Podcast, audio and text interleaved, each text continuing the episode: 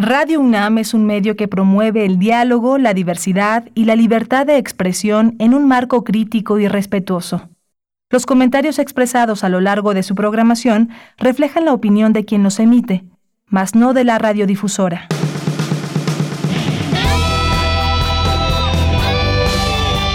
Prisma RU. Relatamos al mundo.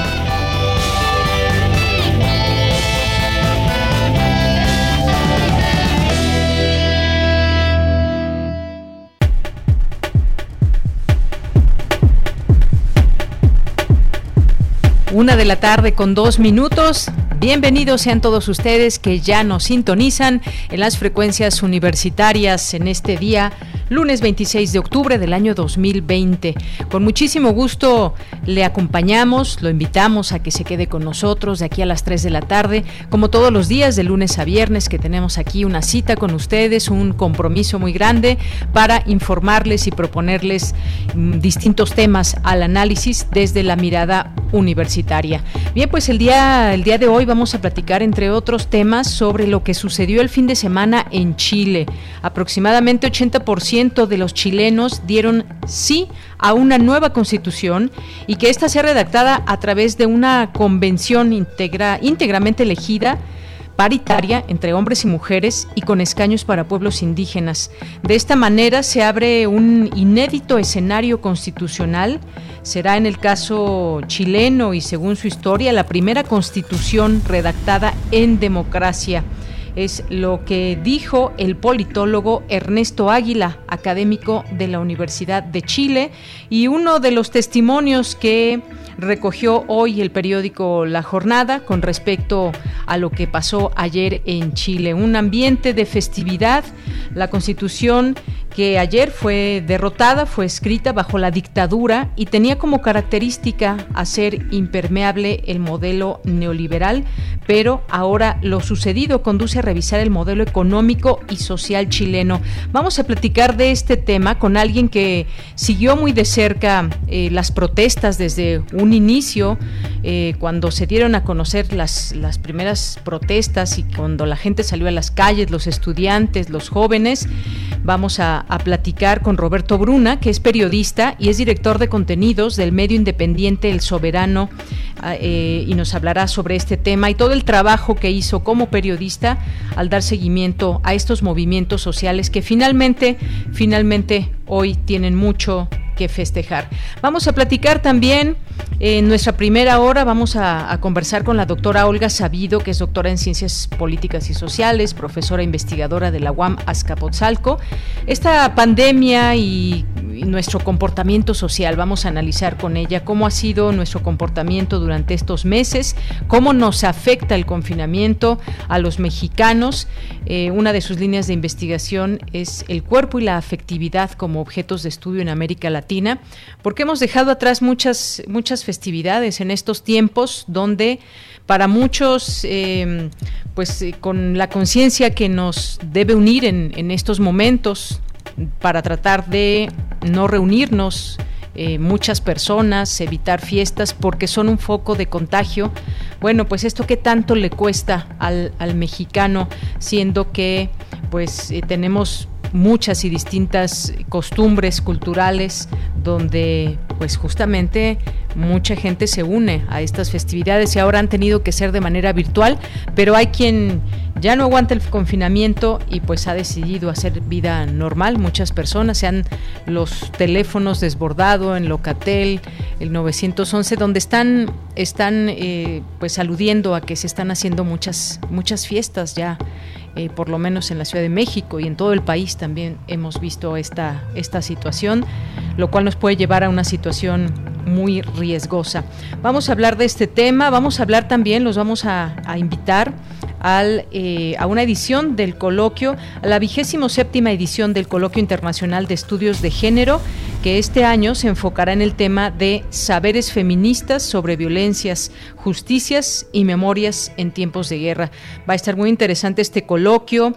Vamos a platicarles quiénes participan, cuáles son los temas. Vamos a conversar con la doctora Cristina Herrera, doctora en investigación en ciencias sociales y coordinadora de la maestría en estudios de género en el Colegio de México, que es además una de las organizadoras de este coloquio. Hoy es lunes de cartografía RU con Otto Cázares, es lunes de las actividades virtuales de la sala Julián Carrillo con Montserrat Muñoz, tenemos información cultural con Tamara Quirós, información internacional con Ruth Salazar y también con nuestros eh, compañeros reporteros. Tendremos la información emanada desde nuestra UNAM. Así que esto es parte de lo que tendremos el día de hoy. Saludos allá en, cabina, en cabina a mis compañeros que están atentos a esta transmisión y siendo parte de ella, a Rodrigo Aguilar en la producción, a Denis Licea en la asistencia, a Socorro Montes en los controles técnicos y aquí en el micrófono les saluda con muchísimo gusto de Yanira Morán. Hoy Quiero darle la bienvenida a Jorge Enrique, que estará con nosotros en las redes sociales. Eh, Jorge Enrique Cabrera estará con nosotros a partir de hoy en las redes sociales, en arroba PrismaRU en Twitter y PrismaRU en Facebook. Así que pues le damos la bienvenida a todo el equipo eh, para trabajar con él a partir del el día de hoy. Bien, pues desde aquí relatamos al mundo. Relatamos al mundo. Relatamos al mundo.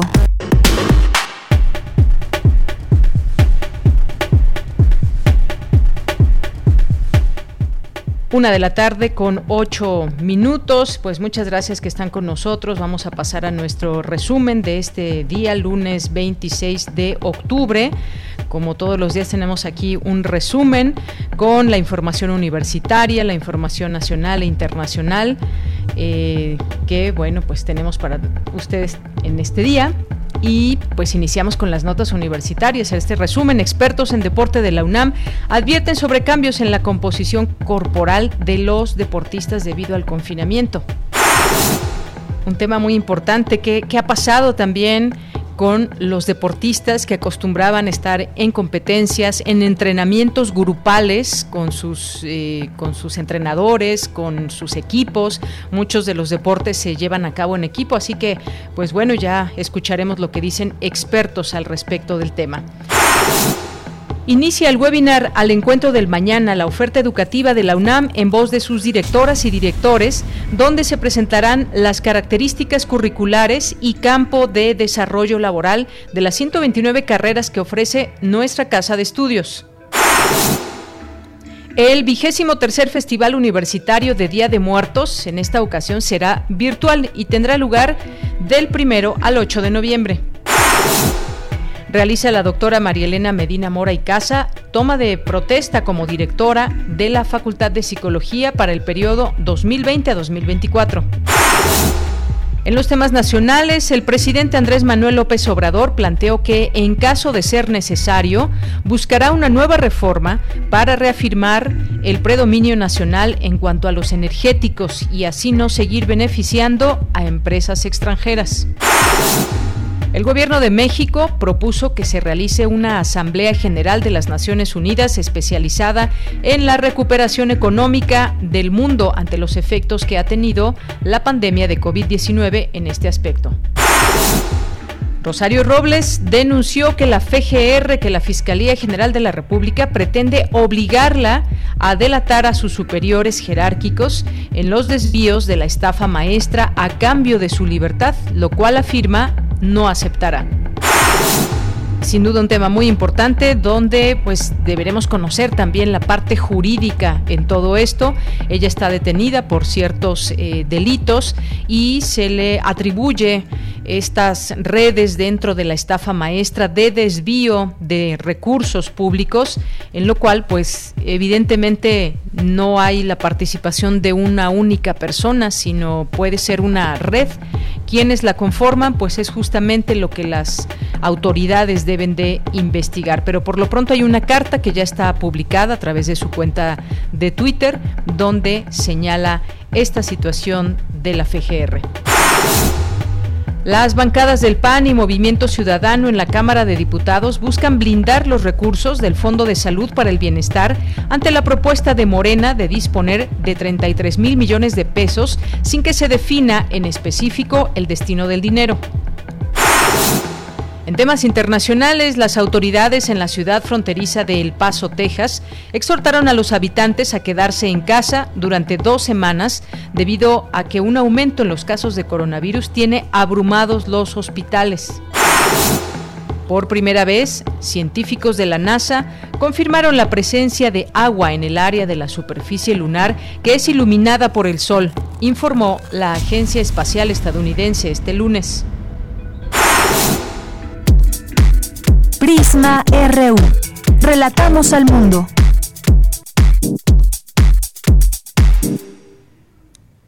Es la una de la tarde con 12 minutos. La Secretaría de Salud reportó 88.924 muertes por coronavirus hasta el día de hoy. Conoceremos más tarde las cifras que se van se van renovando cada día. Hay 891.160 casos confirmados de este, de este virus.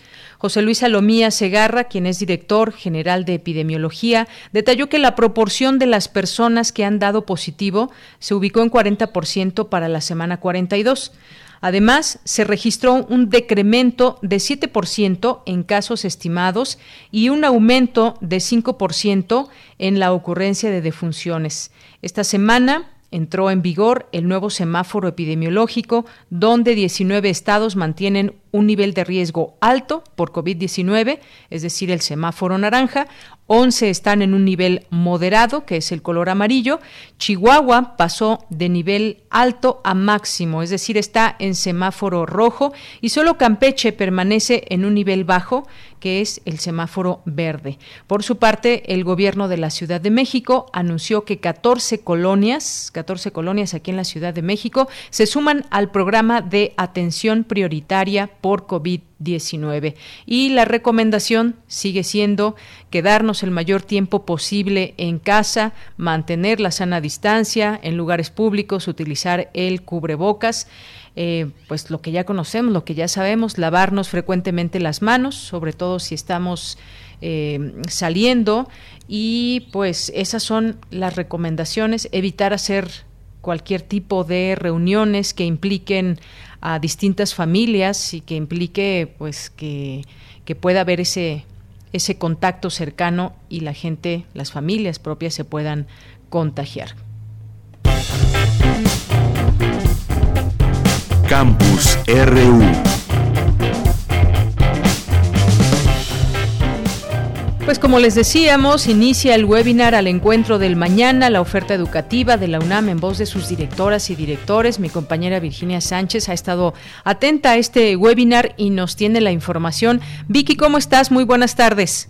Hola, ¿qué tal, Deya? Muy buenas tardes a ti y al auditorio de Prisma RU. Así es, pues este, este encuentro del mañana organizado por la Dirección General de Orientación y Atención Educativa en coordinación con el Grupo de Responsabilidades de Orientación de Escuelas y Facultades de la UNAM, inició esta mañana y bueno, durante la inauguración del mismo, el rector Enrique Graue destacó que al encuentro del mañana es una de las actividades esenciales de la Universidad Nacional para coadyuvar en la toma de decisiones de las y los jóvenes que aspiran a ingresar a la UNAM o a alguna otra institución de educación superior. Y en esta ocasión, pues debido a las condiciones sanitarias, dijo, se realiza vía remota, tan complejo. Asimismo, detalló este evento, pues tiene la finalidad de ofrecer todas las herramientas posibles para que las y los aspirantes puedan definir sus carreras con mayor conocimiento y claridad a partir de las características curriculares y campo de desarrollo laboral de las 129 carreras que ofrece nuestra casa de estudios. Escuchemos la voz del rector. Este evento, en el que participan 38 entidades académicas, está diseñado para que sus anhelos y esperanzas se encuentren con nuestra oferta educativa y para que puedan resolver las inquietudes y dudas sobre su desarrollo educativo y profesional. Invito a todas y todos ustedes, en nombre de la UNAM, a acercarse, informarse y participar a fin de diseñar acorde a sus vocaciones y preferencias, sus proyectos de vida y cumplir así sus ilusiones. Por su parte, Germán Álvarez Díaz de León, director general de Orientación y Atención Educativa, resaltó que desde hace 20 años un grupo de responsables de orientación ha organizado este encuentro para dar respuesta a las necesidades de orientación de los estudiantes de la zona metropolitana de la Ciudad de México y que hasta ahora cuenta en su haber con más de 2.350.000 asistentes. Y es que señaló, tomar una decisión no es un acto de improvisación, sino que se requiere un proceso de reflexión. Escuchémoslo.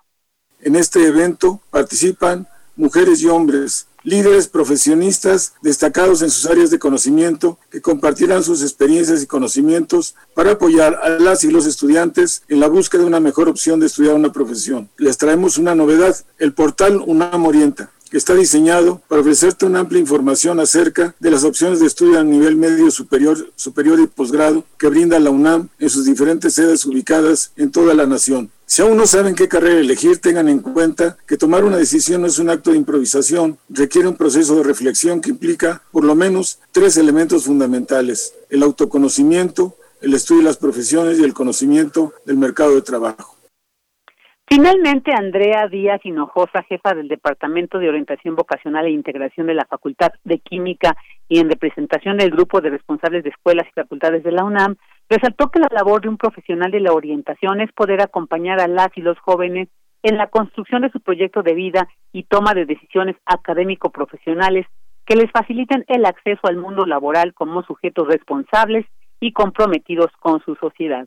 Esto es lo que se escuchó en la inauguración de este webinar al encuentro del mañana, la oferta educativa de la UNAM en voz de sus directoras y directores que se estará llevando a cabo toda esta semana y bueno, estaremos llevándole a ustedes algún resumen de esto que escuchemos, pero también si quieren ver todo el programa y escuchar toda esta oferta que estarán ofreciendo los directores y las directoras, lo pueden hacer a través de www.dgoae.unam.mx.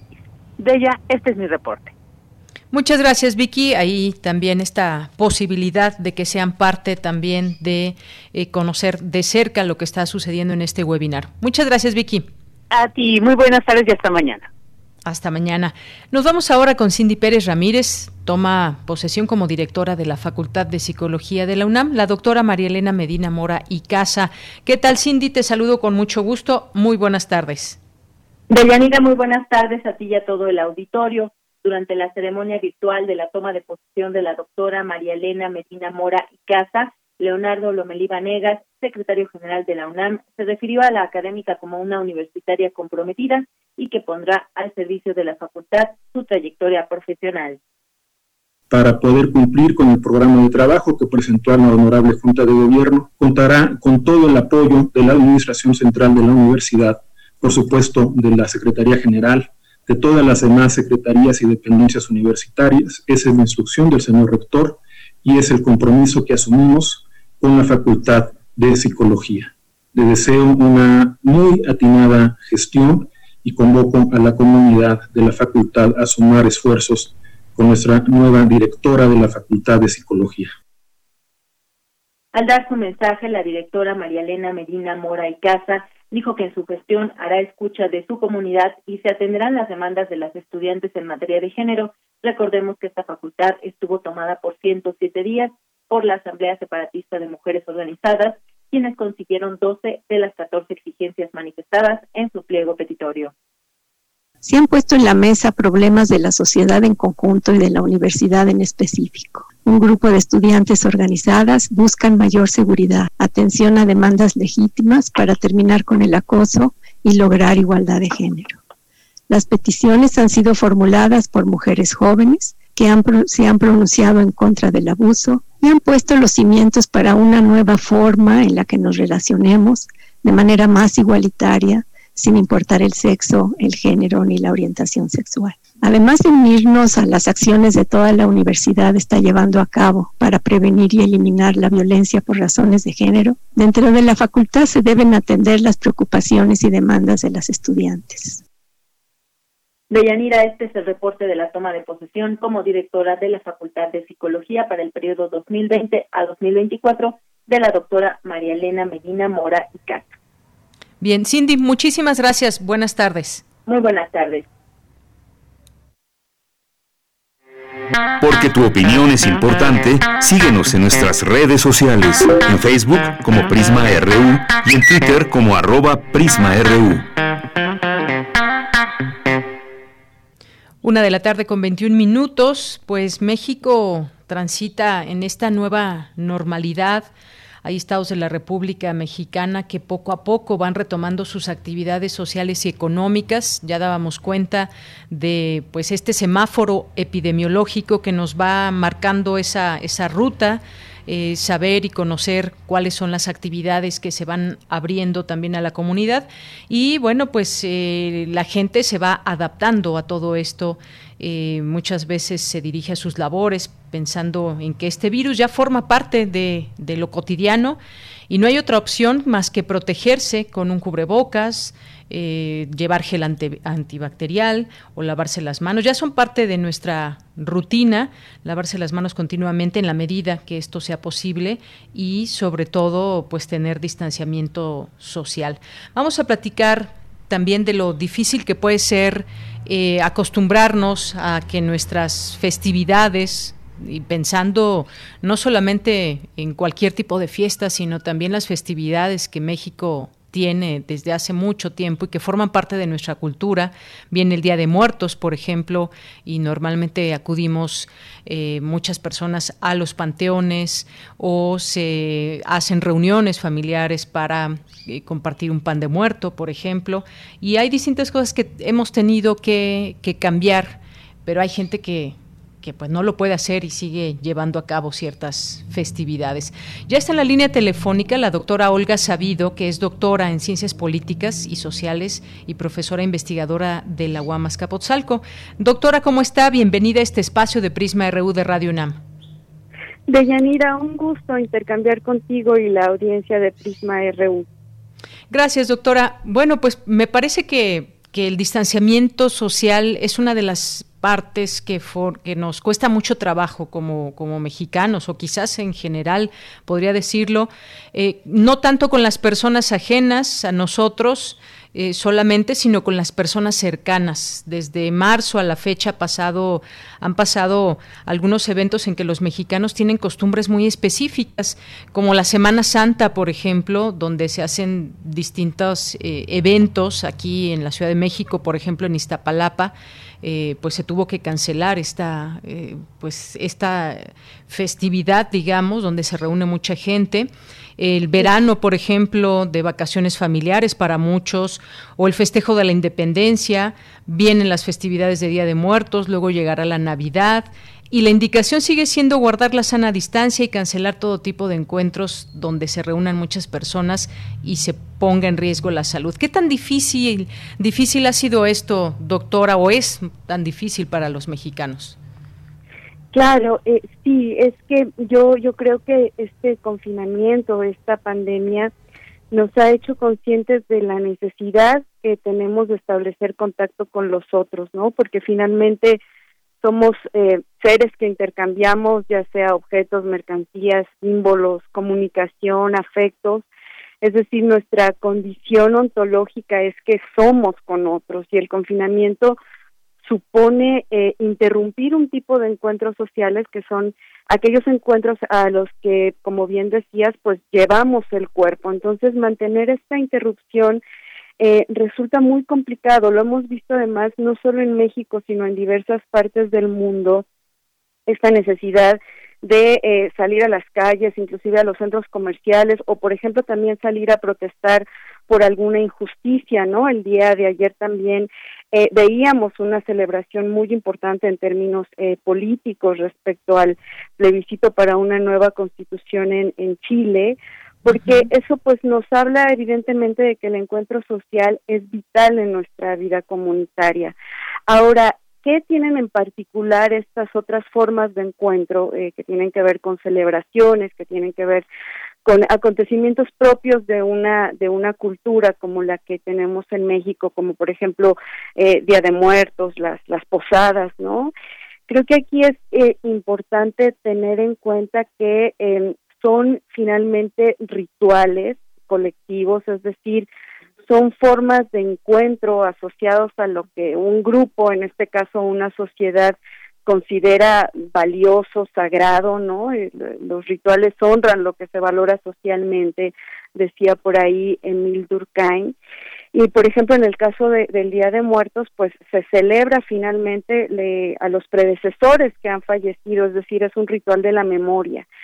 Estos rituales tienen pues como muchos componentes corporales que es muy difícil de eludir o sustituir por estas nuevas formas de comunicación, como bien decías, ¿no? La, comida, por ejemplo, es un referente que nos reúne, que nos hace además sentir que formamos parte de algo, nos da un sentimiento de, de membresía. Entonces, eh, resulta muy complicado hacer entender que no solamente es necesario eh, evitar el contacto eh, físico, mantener la distancia, sino inclusive como el día de ayer justo salió una, una noticia en el país de cómo no solamente es la distancia física, sino el periodo que el tiempo que puede durar una interacción en un espacio cerrado, lo que también nos lleva al riesgo del, del contagio, ¿no?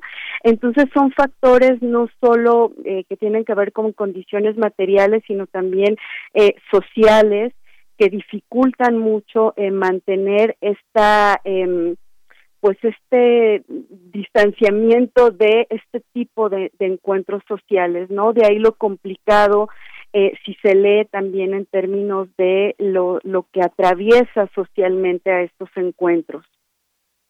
Efectivamente, doctora, porque a pesar de que el aislamiento social y la sana distancia pues han cambiado las dinámicas sociales, muchos mexicanos se rehusan a abandonar eh, sus tradiciones, su folclore, su cultura. Se han tenido que cancelar distintos eventos en el país, se siguen cancelando desde marzo a la fecha y eh, pues muchas veces ya mencionaba usted, por ejemplo, las manifestaciones, las protestas. Tenemos, por ejemplo, un campamento en el Zócalo de la Ciudad de México. Ayer hubo una, una marcha también y ha habido distintas protestas ya dentro de eh, pues esta pandemia de COVID-19 en el país que nos hace reflexionar sobre muchas y distintas cosas, como a veces nos rehusamos a, abandonar, eh, por una parte, algunas eh, tradiciones, el folclore, la cultura, pero también nuestros, quizás nuestros impulsos, el salir a reclamar algo que nosotros creemos que es justo reclamar por ello y entonces estamos en esta dinámica de contacto cercano con el otro. En una manifestación es muy difícil guardar ese distanciamiento completo y bueno, máxime también eh, pues que cada familia, cada persona es un mundo también y hemos visto también no solamente estas eh, situaciones, sino fiestas particulares que han llevado incluso algunas de ellas a hacerse famosas por el número de personas que resultan contagiadas. Ha sido, ha sido difícil esta situación. Claro, claro, y en ese sentido también es, es importante como justo esta necesidad de tomar conciencia de que somos y estamos con otros, es decir, también el, el COVID pone sobre la mesa eh, la idea de que formamos parte de una red de interdependencias, es decir, eh, estamos con los otros, afectamos a los otros, somos una figuración también de cuerpos, ¿no? Y en ese sentido, eh, si no tomamos conciencia de eso, también es muy difícil eh, frenar eh, la cadena de contagios, porque eso eh, hace que eh, si nos pensamos como entes aislados en el sentido de que a mí no me va a pasar nada o yo estoy joven, me voy a cuidar, e, etcétera y no consideramos que quizá nuestro acto inocente de salir, inocente entre comillas, ¿no? De, salir sin ninguna protección, sin ningún mecanismo de, de, de contención, de cuidado, pues está afectando al otro, ¿no? No solo al otro significativo como un pariente, un amigo, una amiga, sino también a ese otro que eh, tiene que salir por necesidad a, la calle. Entonces creo que también el COVID nos debe hacer conscientes de esta condición ontológica de ser con otros, estar con los otros y por eso lo importante de el eh, autocuidado y cuidar al otro, ¿no? Sea un significativo o sea un anónimo o anónima y también que dadas las circunstancias y para quien esto es posible hay otro tipo de encuentro social que, eh, para quien esto es posible, estas nuevas formas de comunicación hacen viable, ¿no? Hacen viables los encuentros, hacen viables, por ejemplo, no sé, estoy pensando ahorita en los concursos de calaveritas literarias que hay, ¿no? que son otras formas de mantener el ritual, por supuesto, no en las condiciones que quisiéramos, ¿no?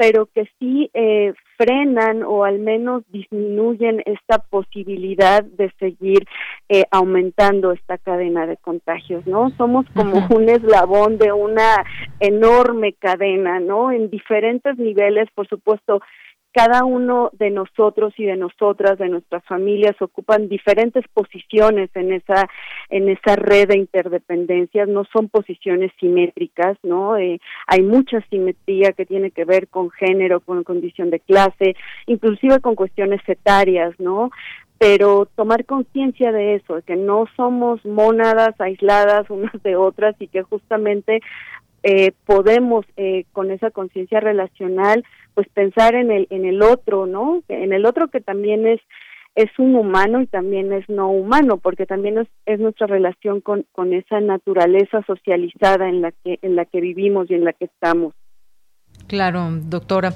Eh, veo, por ejemplo, que la celebración de la Huasteca, que es una celebración muy importante, Chantolo, por ejemplo, un, un destino que año con año pues engalana durante estas fiestas el Día de Muertos en San Luis Potosí, un estado que se caracteriza, eh, caracteriza caracteriza por llevar a cabo esta festividad así llamada el Chantolo, una de las celebraciones más importantes de esta, de esta zona y que se relaciona con los ciclos biológicos que cumple el ser humano y se convierte en un símbolo de identidad para la cultura huasteca, en donde familias completas acuden a los panteones para arreglar y limpiar las tumbas de sus difuntos. Me viene a la mente también Miskik, por ejemplo, y son, son cosas que por primera vez eh, se van a tener que, que, cancelar y la festividad pues no se va a poder llevar a cabo de la manera acostumbrada. Eh, claro que pues los altares que cada quien pone en su casa estarán presentes seguramente, pero, pero sí cuesta trabajo quizás para, hablando de comunidades, el renunciar a estas, a estas fiestas. Si nos ponemos a pensar también en otros lugares como Oaxaca, como Chiapas, que también tienen festividades muy específicas y en donde es la gente que se reúne la que hace justamente esa, esa festividad. Pero nos toca... Eh, tratar de hacer conciencia social, no todos podemos resguardarnos de la misma manera, también hay que señalarlo, doctora, y se vuelve sin duda difícil pero es un poco cambiar esa, eh, esa postura, por lo menos temporalmente, de que al protegerme yo, protegemos también a los demás. Nos cuesta mucho trabajo esa parte social, entenderla, doctora, asimilarla y llevarla a la acción. Claro, sí, sí, es, es como, como muy relevante esto que dices de Yanira. Pensaba también por ejemplo, aquí en, en Azcapotzalco, que es el, eh, la alcaldía donde está la, la, universidad en la que en la que trabajo, hay un eh, justamente en Día de Muertos hay un concurso de ofrendas que se pone en el camellón de la calzada Camarones eh, y hay un desfile de catrinas y de em, carros eh, alegóricos, ¿no? En alusión al, al, a estas festividades que pues también sin duda eh, se ha tenido que, suspender y que como bien dices esto también impacta en términos de la identidad eh, colectiva que se pueda generar alrededor de estos fenómenos, ¿no? En este caso una, una identidad eh, barrial y, y cuesta trabajo en efecto porque cuando estos rituales son exitosos se, se da una necesidad, una, un, un interés de repetir esos encuentros, ¿no? De que vuelvan a, suceder, pero en efecto creo que en estos momentos tenemos que eh, tener una una conciencia relacional, ¿no? De que estamos con, con los otros, que, que como bien dices, eh, cuidarnos a nosotros es cuidar también a, a los otros, y también como eh, estas, estas necesidades son necesidades sociales, es decir, no son eh, inamovibles, ¿no? Eh, hay, hay, maneras también de reinventar, de resignificar, de recrear, no se ha visto, por ejemplo, otras formas posibles de encuentros que los sonideros llevan a las azoteas de algunos lugares, música, este, para tratar justamente de generar una comunidad sensorial sin que necesariamente suponga el contacto de los cuerpos, ¿no? Entonces creo que es posible estas estas reinvenciones desde lo colectivo, no tanto desde lo individual, sino desde lo, colectivo y es importante hacerlo para pues eh, en algún momento eh, poder como eh, eh, frenar esta esta cadena de contagios. Claro, son representaciones muy importantes que año con año pues, reúnen a muchas personas en familia o no, no solamente en, familia, sino también en comunidad. Y esto es algo que también pues, nos ha venido a quitar esta pandemia y las eh, reglas que debemos de seguir para pues que en esa comunidad justamente pues seamos parte de la solución. Y esto pues no sabemos, no sabemos además cuándo termine. El tiempo me parece que ha sido una parte también muy importante. La gente cada, cada vez se pregunta cuánto tiempo más deberá pasar para que esta situación eh, termine y podamos pasar, por ejemplo, quienes están en semáforo rojo a naranja, del naranja al amarillo, del amarillo al verde, es decir, hay una serie de elementos que nos dan pauta para saber si podemos cambiar de semáforo y poco a poco se puedan ir abriendo más actividades, no solamente esto que platicábamos, estas, eh, estas costumbres, estas representaciones también, sino en general nuestra, nuestra vida propia.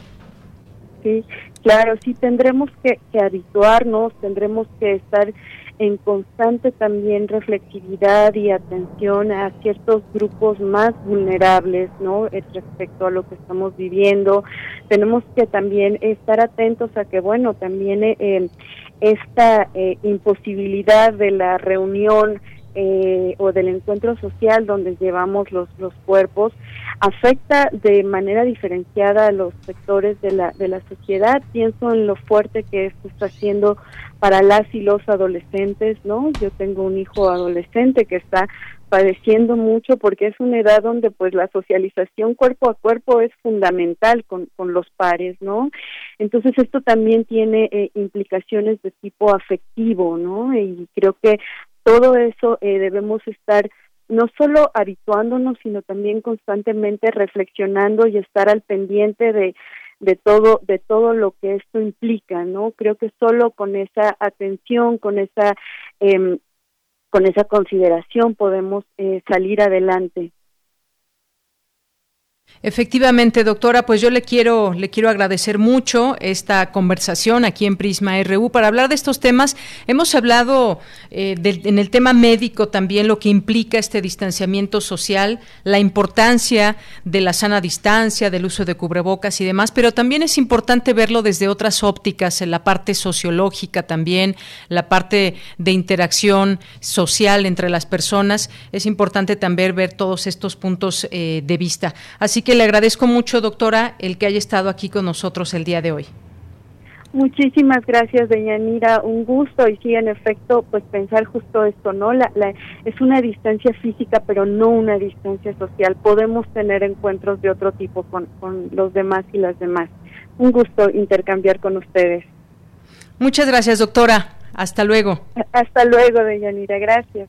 Muy buenas tardes. Bueno, pues gracias a la doctora por esta, esta conversación eh, desde el área de las ciencias sociales, que también es importante conversar sobre todo esto. Así que, pues vamos a estar, seguir atentos a todo esto, vienen festividades y demás, pero pero habrá que vivirlas de otra manera. También es parte del aprendizaje que nos puede dejar esta, esta pandemia, cómo reinventarnos también en este, en este sentido. Así que, pues bueno, vamos a, vamos a, a seguir platicando de este tema, eventualmente también cómo van nuestros números y toda esta situación. Continuamos. Relatamos al mundo. Relatamos al mundo. Porque tu opinión es importante, síguenos en nuestras redes sociales, en Facebook como Prisma RU y en Twitter como arroba PrismaRU. Bien, continuamos, continuamos, es la una de la tarde con 40 minutos. Quiero dar la bienvenida a este espacio a la doctora Cristina Herrera, que es doctora en investigación en ciencias sociales y coordinadora de la maestría en estudios de género en el Colegio de México y es una de las organizadoras del coloquio que le vamos a platicar esta vigésimo eh, séptima edición de este coloquio internacional de estudios de género. ¿Qué tal, doctora? ¿Cómo está? Bienvenida, muy buenas tardes. ¿Qué tal? Buenas tardes, Deyanira. Me da gusto platicar con ustedes y saludo a quienes nos escuchan. Agradezco la invitación. Doctora, pues eh, gracias a usted por aceptar esta llamada y quisiéramos que nos platique, que nos invite sobre este coloquio, porque además este año se enfocará en el tema de saberes feministas sobre violencias, justicias y memorias en tiempos de guerra. Platíquenos un poco eh, sobre la temática que va a este coloquio. Sí, claro. Este coloquio que va a empezar mañana eh, va a durar hasta el día viernes. Eh, es el tradicional coloquio que siempre ha hecho el CIEG, antes llamado FUEG, de la UNAM. Eh, desde hace 28 años es un coloquio internacional. y desde el año pasado y este incluido, estamos colaborando el Colegio de México junto con la UNAM en la, en la convocatoria a este coloquio eh, que esta vez por razones de la pandemia la vamos a tener que hacer vía virtual, pero no se ha cancelado, es un coloquio sumamente interesante, va a durar más días justamente porque va a ser eh, por vía virtual, por lo tanto va a haber eh, cuatro días seguidos de mesas de discusión, de conferencias magistrales, de actividades artísticas, eh, por eso este séptimo coloquio eh, va a ser muy especial y, los invito a todas y a todos a inscribirse en la página del CIEG. Eh, y sí, como comentabas, es un, un coloquio que este año va a tener un, un tema muy, muy especial, muy particular, que se llama Saberes Feministas sobre Violencias, Justicias y Memorias en Tiempos de Guerra. Y bueno, un poco la propuesta es eh, reunir académicas, académicos, personas de la sociedad civil, de organizaciones, eh, feministas que, están trabajando en estos temas de violencias contra las mujeres y contra incluso las disidencias sexuales eh, y las justicias, las injusticias también y qué se hace frente a estas injusticias desde el campo de lo social, desde las organizaciones, eh, como resistencia. Entonces, un poco el objetivo es reflexionar sobre estos escenarios de violencia que estamos viviendo en América Latina, eh, y, ver desde distintas miradas feministas eh, cómo se han organizado y resistido eh, tanto las mujeres como personas de la, de, la, disidencia sexual a estos escenarios de violencia, ¿no? Que se ha hecho como acciones, como activismo, como arte, como como distintas manifestaciones culturales y también políticas para enfrentar estas violencias que son endémicas, pero que la pandemia nos ha mostrado cómo se han agudizado, ¿no? Eh, muchas de ellas. Entonces sí, estamos hablando de violencias viejas, pero también violencias nuevas, ¿no? En términos de género. Sí. Claro, doctora, cuatro días serán de estas discusiones, de estos distintos temas importantes. Y, ahora que lo menciona, ese tema de la pandemia también, que nos ha mantenido en un tema social a todas y a todos, pero que eh, las mujeres han tenido eh, distintas problemáticas en cuanto a la violencia y pues justamente también es parte de estas discusiones que veremos en el coloquio.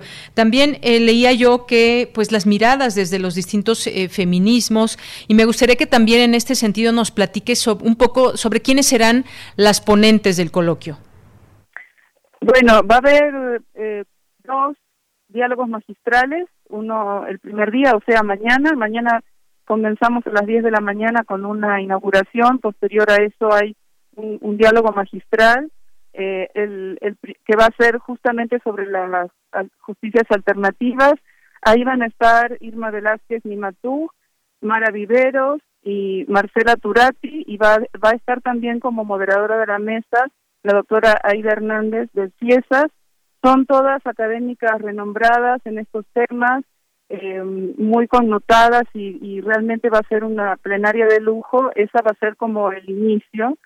Después vamos a tener eh, seis mesas de discusión. Eh, la primera, violencia, espacios y nuevos territorios tomados.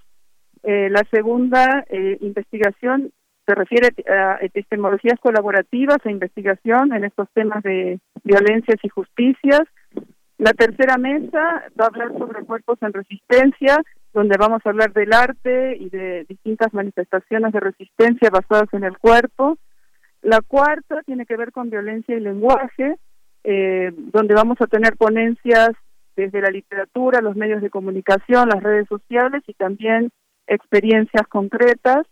Y eh, también una quinta mesa que va a hablar sobre las justicias, las formas alternativas de justicia y la injusticia también. Y por último, la sexta mesa, contextos de violencia, eh, nuevos contextos o nuevas formas de violencia, donde va, a haber también ponencias sobre migración, trabajo, explotación.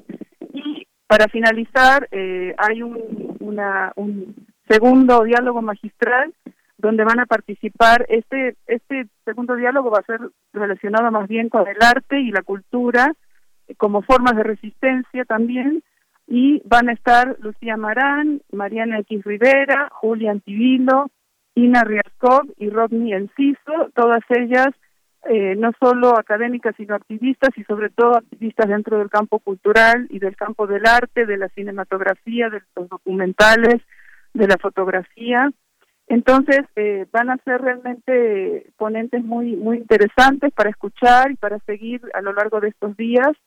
También va a haber al finalizar una actividad artística eh, que se llama La Cantadita, protagonizada por eh, Minerva Valenzuela, que es una actriz y también hace cabaret y, y tiene un espectáculo muy orientado hacia desde el punto de vista feminista, hacia el autocuidado y el cuidado y contra la violencia.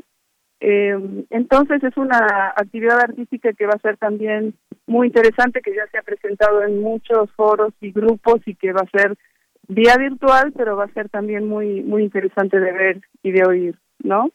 Luego va a haber muchos ponentes eh, con distintos temas que ahorita no puedo mencionar porque, pero si ustedes entran al programa, eh, ahí van a encontrar todos los nombres y los títulos de las ponencias y de las moderadoras que van a estar a cargo para informarse un poquito más de cuáles van a ser los temas más específicos y por supuesto como va a ser eh, online van a tener que registrarse para poder ingresar a, estas sesiones, ¿no? Entran a la página y hay una liga donde poder registrarse a cada una de las sesiones. Bien, bueno, pues sí, distintos temas que ya están en el programa que se puede consultar si entran a la página del CIEG, a este coloquio eh, y también donde se pueden registrar, por supuesto, temas que son eh, muy variados y que nos llevan hacia, hacia este, estos temas de justicia, de las miradas de distintas mujeres. En este, uno de los diálogos magistrales, doctora, por ejemplo, justicias alternativas ante las violencias, miradas hacia el futuro, pues me parece muy importante también esta discusión, que se mire hacia el futuro, que se discuta lo que tenemos al día de hoy y hacia dónde queremos y podemos migrar en este tema. Exactamente, y justo ese es un poco el espíritu de este coloquio, poder pensar más allá de lo que está sucediendo con el acceso a la justicia por parte de las mujeres, eh, muchas veces eh, tienen que ejercer otras formas de memoria y de nombrar lo que está sucediendo y, y, de manifestarse y de, y de, y de protestar y de generar otros espacios eh, de denuncia, ¿no? Diferentes a los de la justicia institucional que muchas veces no da respuestas. Entonces, se trata un poco de reflexionar hacia el futuro, también de recoger y de recuperar todas estas expresiones que estamos viendo no sé si han, podido ver el documental sobre Marisela Escobedo, que es desgarrador, pero muestra muy claramente, o sea, e, es un ejemplo muy claro eh, y muy real de, de cómo estos eh, aparatos de justicia muchas veces no solo no funcionan, sino que, que obstaculizan y revictimizan y eh, el poder y la fuerza que puede tener la sociedad cuando se organiza, cuando marcha, cuando busca mecanismos alternativos. Eh, entonces creo que sí vamos a poder pensar hacia el futuro porque sí hace falta eh, trabajar no solo con el Estado sino fuera del Estado muchas veces exigiendo derechos pero también eh, haciendo visibles otras maneras de, pedir justicia eh, y, y demostrar cómo muchas veces los propios aparatos del Estado no, no, no responden y muchas veces no, no son eficientes ¿no? Para, para poder dar respuesta a todas estas violencias. Así es, doctora. Usted menciona un, un caso muy importante hay muchos otros casos también, pero este de Maricela Escobedo, que podemos verlo ya como documental en la plataforma de Netflix, pues justamente nos lleva en este recorrido de injusticias, de obstáculos, de revictimización. Eh, y todo lo que se pasó por, por una, una, una, mujer que llevó a cabo esta lucha y que finalmente, finalmente pues es asesinada. Todo este sistema no es solamente la persona que disparó esa, esa arma, sino también es es eh, responsabilidad de todo un sistema que dejó sola a esta, esta mujer y que queremos para el futuro. No queremos estas repeticiones de casos y de injusticias, pero cómo cambiarlo. Y justamente me parece muy necesario hoy más que nunca eh, hablarlo desde estas distintas perspectivas. Hay participantes de distintas partes del mundo y será muy interesante seguramente eh, las ideas que surjan de este, de este coloquio internacional del que pues cualquier persona puede ser parte de él, de seguirlo muy de cerca, de ver todos estos temas y, y escuchar todas estas voces de mujeres. Eh, doctor, ¿algo más que usted quiera mencionar antes de despedirnos? Eh, no, simplemente invitarlas a, que se inscriban, a que participen y a que vayan siguiendo todo este coloquio porque va a ser muy importante eh, en estas épocas de pandemia, pero también como tú dices hacia el futuro, ¿no? Pensar que va, que cómo vamos a continuar en esta lucha hacia el futuro, donde tenemos que aportar desde distintos ámbitos, eh, académicos, activistas, el propio Estado, eh, los propios eh, organizaciones civiles y, demás, ¿no? Es, es un, una invitación no solo a un evento académico, sino también a una a un pensamiento también político, ¿no? Hacia el futuro. Claro. Muy bien, pues doctora, muchas gracias por esta invitación, por esta explicación que nos deja también la puerta abierta para poder también ser parte de estas discusiones, de poder entender los problemas que hay actualmente y cómo, eh, cómo generar, cómo generar esas posibilidades de cara al futuro. Muchas gracias, doctora. Al contrario, muchas gracias a ustedes. Muy buenas tardes. Bien, pues fue la doctora Cristina Herrera, doctora en investigación en ciencias sociales y coordinadora de la maestría en estudios de género en el Colegio de México y es una de las organizadoras de este coloquio en su vigésimo séptima edición este coloquio internacional de estudios de género que este año se enfocará en el tema de saberes feministas sobre violencias, justicias y memorias en tiempos de guerra. Prisma RU. Relatamos al mundo.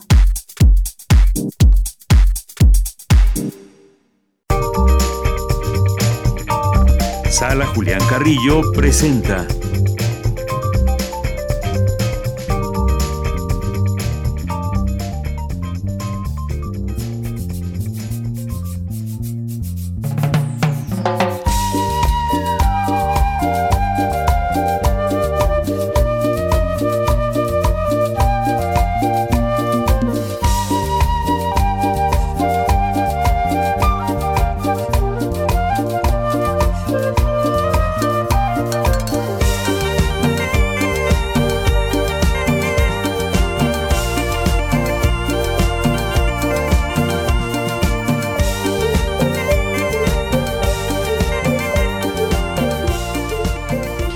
Bien, pues así damos la bienvenida a Montserrat Muñoz. Ya está lista para platicarnos de las actividades de la sala Julián Carrillo. Montserrat Muñoz, muy buenas tardes. Hola, ¿cómo estás, Deyanira? Muy bien, gracias. RU, las manos al aire siempre, porque esto que suena es un himno. Hay nada más y nada menos suena Dios me hizo funky de las luz y fuerza y próximamente pues para cerrar estaría bueno que acá producción, quien esté saludándolos allá desde cabina, desde donde sea, nos pueda preparar luna llena de octubre de las luz y fuerza, mientras les vamos contando sobre las actividades digitales, culturales de este espacio, pues obviamente dependiente de Radio Universidad que es la sala Julián Carrillo en Facebook, en modo virtual. Y pues bueno, este espacio como siempre es para saludarlos, queridos asistentes, ex asistentes en vivo a la sala Julián Carrillo, por supuesto, Radio Escuchas. Tenemos una cartelera que va para todos ustedes y bueno, comenzamos con los últimos lugares para el curso de oratoria impartido por el maestro Sergio Rued. Es un gran curso para todos quienes estén interesados en conectar el pensamiento con la voz, con diferentes técnicas, notas individuales. Es un curso virtual a través de la plataforma Zoom y les voy a pasar el teléfono para que se animen a apuntarlo, a pedir informes, a pedir costos y algo importante que hay que señalar de Yanira es que la comunidad UNAM en todos nuestros cursos tiene descuento. Si ustedes son estudiantes o exalumnos de alguna FES, de algún plantel, de alguna carrera, pueden hacerse acreedores a un descuentazo en estos cursos pues pensados para también nuestra comunidad y público en general. ¿Están listos para anotar? Pidan informes, costos e inscripción al teléfono 55 34 57 80 65 55 34 57 80 65 son los últimos lugares para los sábados. Ya iniciamos este sábado y bueno próximamente tendremos también quizás en este año otro curso. Todo lo vamos a anunciar por este medio. Y bueno no se pierdan esta oportunidad de ser parte de la comunidad que quieren convencer con la palabra y hablar con elocuencia. Muy recomendado. Sigan también el trabajo del maestro Sergio Rued y bueno, pues así iniciamos con la mitad de la semana, desde el miércoles, en el Cine Debate, Cine Club, Radio Cinema. Tenemos a dos de nuestros, pues, ¿por qué no decirlo así? Consentidos, favoritos del cine. Vamos a estar conversando virtualmente con Carlos Narro y Otto Cázares, también un gran colaborador estilo también y bueno también lo escucharemos en un rato como todos los lunes Verán la hora del lobo, también ustedes pueden consultar la hora del lobo en cualquier plataforma, es una película de fácil acceso. Y bueno, el chiste es que ustedes la ven y conversan en vivo el miércoles a las 7 con estos dos grandes del cine. Y bueno, es una película de drama sueca dirigida por Ingmar Bergman Ingmar Bergman, es la, la prueba verdad ahí de la locución, eh, estrenada en Estocolmo el 19 de febrero de 1968 y bueno, pues seguro tendrán muchísimo hilo que sacar de esta gran película. Y pues nada mejor que socializar el cine, pues también aunque sea virtual, pero entrar al calor del cine debate en nuestro cineclub virtual Radio Cinema. Los jueves, Ventana Poética con Anaís Abreu, una gran eh, poeta, quienes, bueno, estarán leyendo también en conducción con Carlos Narro, pues poemas, conversando sobre la palabra, teniendo este espíritu de compartir versos, muy recomendado también virtualmente, likes a la Julián Carrillo para que ahí les activen las notificaciones y les avisen de las transmisiones Anaís Abreu y en en Ventana Poética este jueves. Por supuesto, viernes de intersecciones, tenemos conversaciones previas a las retransmisiones. Las eh, retransmisiones son a las nueve de la noche, el concierto completo. Y en esta ocasión conversaremos a las ocho y media en el Facebook con Laura Deita y a lo mejor eh, Marinadita o a ver quién se pega de Las Luz y Fuerza, que son una agrupación de cumbia, cabaret, humor y bueno, también mucho virtuosismo. También saludamos a Oceana Serena en la flauta transversal, en el trombón, a Chihuas en las percusiones y también a Wotiki, a Rodrigo Wotiki ahí en, en la batería. Son una banda mixta, pero con mucho sabor, mucha candela y pues bueno, ahí estábamos haciéndoles eh, la invitación poética ahora que descubrieron en el lado luminoso agua, pues también hay cumbia, ¿no? Hay cumbia en la luna y para ello también nos reunimos en este mes de ya espíritus y de las mejores lunas con música, con conversaciones sobre qué hacen los músicos en esta pandemia, cómo están aguantando, cómo estamos también resistiendo y bueno, con el favor de Radio Universidad que al aire seguimos con los mejores conciertos para que escuchen aquellas eh, voces, aquellos aplausos. Este ambiente también pues se sigue celebrando y así estamos en Intersecciones los viernes ya saben, su día favorito, bueno, es mi día favorito de la semana porque conversamos también con los músicos y con todos ustedes. Si tienen dudas, preguntas para nuestras queridas eh, formadoras de esta agrupación, también los leeremos. Y el sábado tendremos conversaciones con los otros libros Tianguis Virtual de la Diversidad Textual con Tania Lipkes de Mangos de Hacha, curioso nombre para un editorial, hablando sobre sus ediciones de cine y traducción de poesía. Como pueden ver, tenemos temas diversos que van desde la oratoria, desde el baile en parejas, aunque sea virtual, con cumbia, porque queremos cumbiar al mundo, pero también queremos que ustedes puedan acercarse a las editoriales nuevas, diferentes, eh, poder también tener eh, una ventana abierta a los versos y por supuesto también seguir versando nuestras actividades sobre las artes y pues con este espíritu invitarlas, invitarles, invitarlos a todos a que puedan darle like a la página Sala Julián Carrillo en Facebook, seguir las redes oficiales de Radio de Radio Universidad, por supuesto, escuchar la programación donde a lo largo pues también hay diferentes invitaciones para ustedes de día y de noche. Y gracias Deyanira, gracias equipo de Prisma por siempre estar eh, atentos y pues también por darnos con todo esto que estamos logrando y pues a ver qué día también ustedes eh, logran convencer ahí al maestro Red eh, de que pueda no sé, a lo mejor hacer una participación al aire, estaría increíble que nos cuente su experiencia virtual o alguno de sus alumnos como propuesta, ¿no? Muy bien. Pues muchas gracias, Monse. Te escuchamos el siguiente lunes y si te parece bien, nos despedimos todavía con las luz y fuerza. Eh, perfecto. Manos arriba a todos. Abrazos sonoro. Hasta luego, abrazo. Con esto nos vamos al corte. Volvemos a la segunda hora de Prisma RU.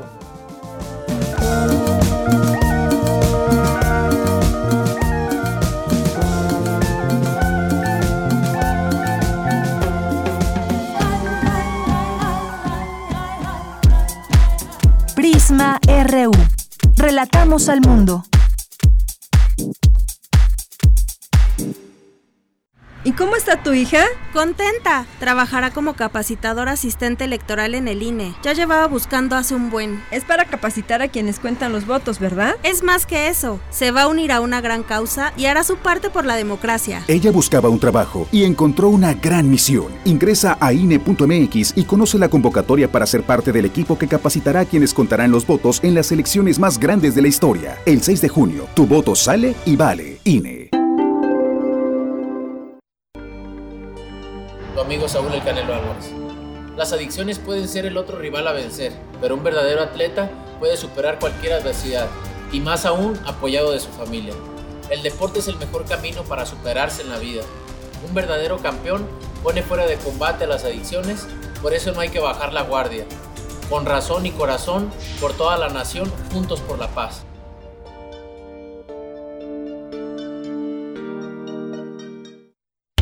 El distanciamiento social y el aislamiento son medidas necesarias para los tiempos que vivimos, y donde el ocio aparece, la cultura llega a sanar. Cultura UNAM pone a tu disposición el programa Cultura UNAM en casa, una programación variada de actividades a distancia, a las cuales puedes acceder por distintos medios digitales, artes visuales, música, danza, teatro, cine, literatura, cursos, talleres y más. Busca las distintas opciones que hemos preparado para ti en TV UNAM, Radio UNAM y en culturaunam.mx. En redes sociales puedes estar al tanto de las actividades con el hashtag Cultura UNAM en casa. Fomentamos el acercamiento social frente al distanciamiento físico. Cultura UNAM.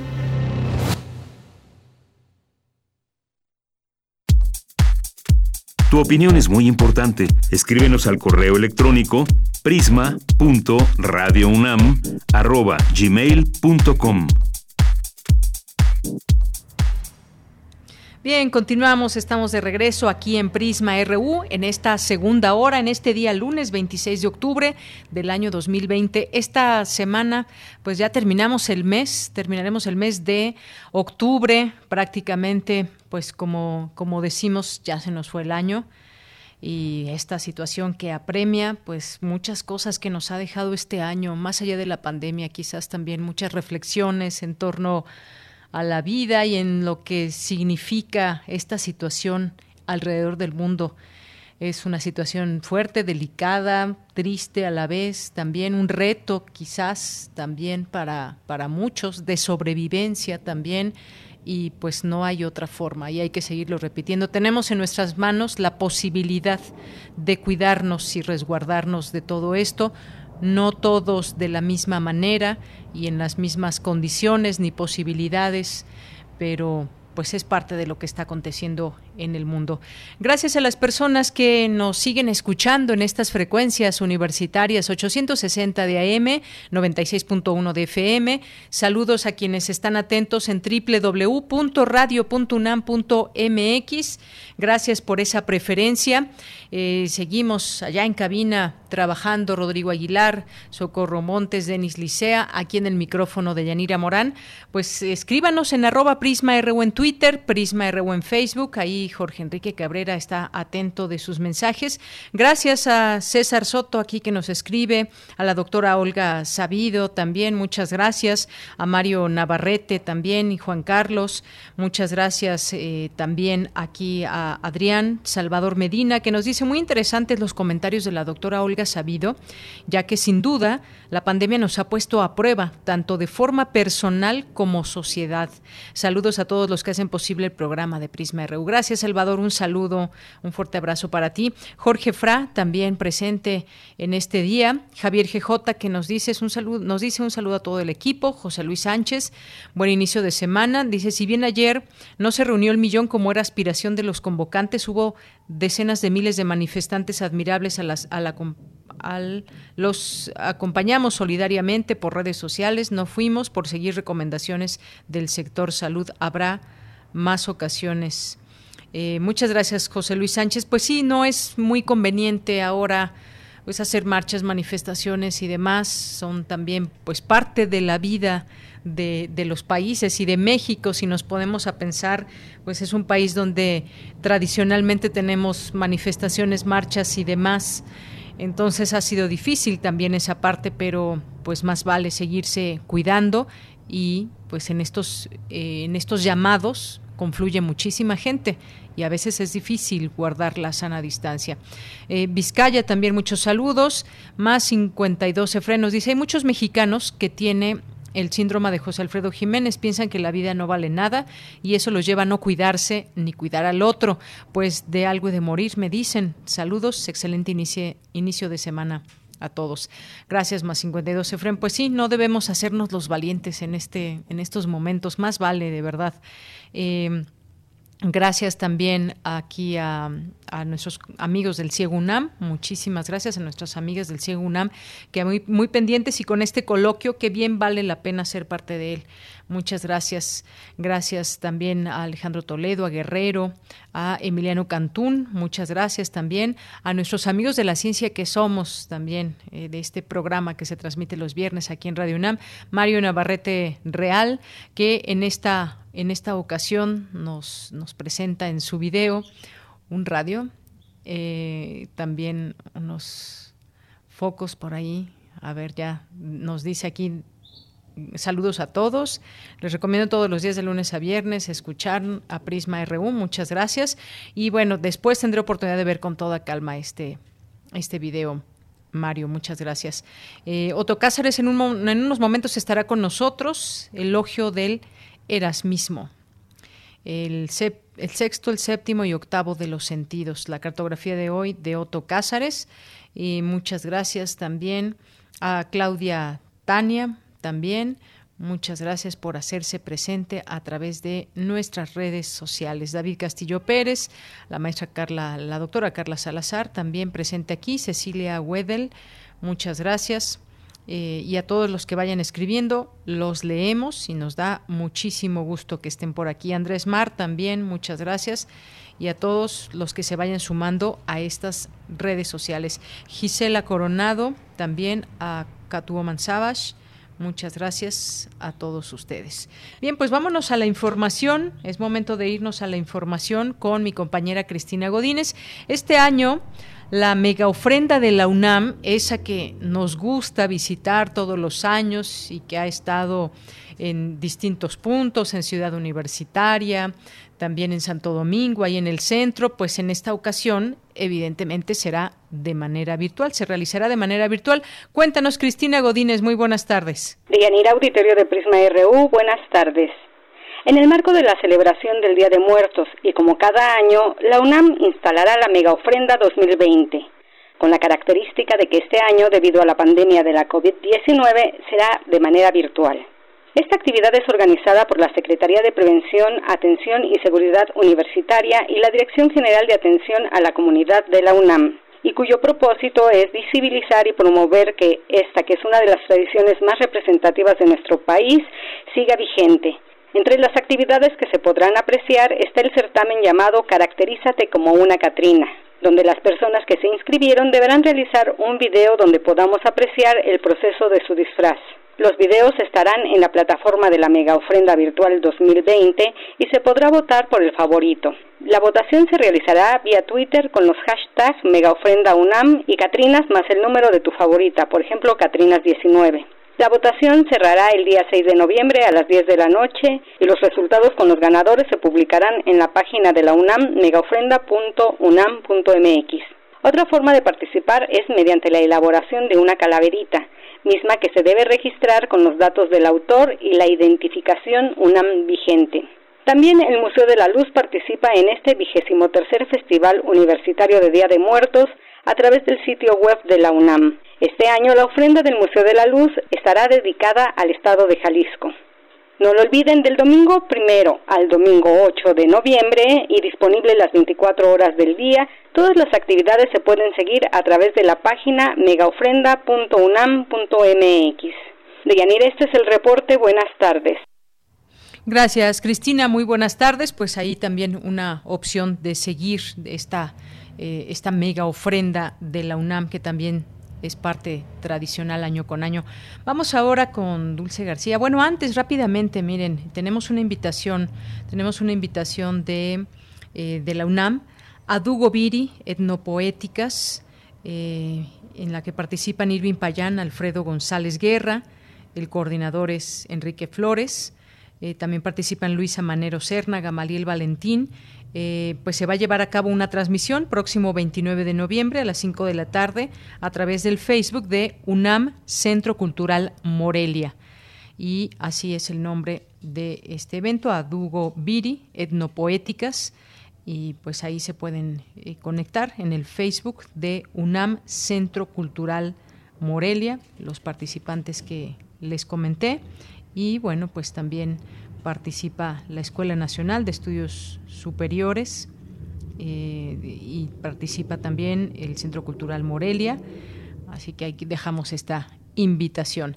Bien, pues nos vamos ahora con Dulce García. Analizan en la UNAM los efectos del confinamiento en los deportistas. Cuéntanos, Dulce, buenas tardes. Deyanira, muy buenas tardes a ti al auditorio de Prisma RU. Ante la pandemia de COVID-19, especialistas en deporte se han planteado un futuro posible que corresponda a la nueva normalidad. Y es que una buena condición física es primordial para enfrentar con más fuerza enfermedades como la COVID-19. Durante el ciclo de mesas redondas COVID-19 Reflexiones desde la UNAM, la doctora Cristina Rodríguez Gutiérrez, académica de la Unidad de Medicina del Deporte de la División General de Deporte Universitario, habla de las estrategias que se han implementado durante esta pandemia para exhortar a que las personas continúen con la activación física. Sí empezamos a promover y por parte de la Dirección General del Deporte Universitario activaciones en casa, porque sí sabíamos que, y como lo sabe todo el mundo, la gente que está acostumbrada a hacer actividad física la necesita para recibir todos los beneficios que esta nos da desde el aspecto de depresión, desde el aspecto de metabolizar lo que vamos consumiendo, este, nos da más esparcimiento, nos da muchos beneficios y entonces fue lo que empezamos a hacer. Por su parte, César Belmont, psicólogo del Centro de Estudios del Deporte, también de la División General de Deporte Universitario, habló de las reacciones de las personas ante el surgimiento del nuevo coronavirus. Destacó que los padecimientos mentales aún están estigmatizados, las principales afectaciones se dio por la falta de la convivencia social que ofrecen las actividades deportivas. Ser deportes de contacto, ser deportes eh, de, individuales, ser deportes de equipo, el estar confinado en un espacio pequeño, haciendo ejercicio, haciendo algún tipo de trabajo eh, que habitualmente están acostumbrados a hacerlo en espacios más, más, más grandes, de convivir, ¿no? Recordemos que eh, pues somos seres biopsicosociales y entonces la parte social que también viene a afectar a todo esto eh, de la pandemia. De Yanira Auditorio de Prisma RU, los especialistas resaltaron la necesidad de buscar estrategias a distancia que brinden la disciplina que los deportes requieren, pues los deportistas y quienes hacen activación física han tenido que enfrentarse también a tratar de lograr su sana alimentación en medio de este confinamiento. Y es que al inicio de la pandemia se reportó frustración y pérdida de motivación para alimentarse de forma adecuada, lo que conllevó cambios en la composición corporal de los deportistas tales como pérdida de la forma física y pérdida de la masa muscular. Esta es la información. Muy buenas tardes.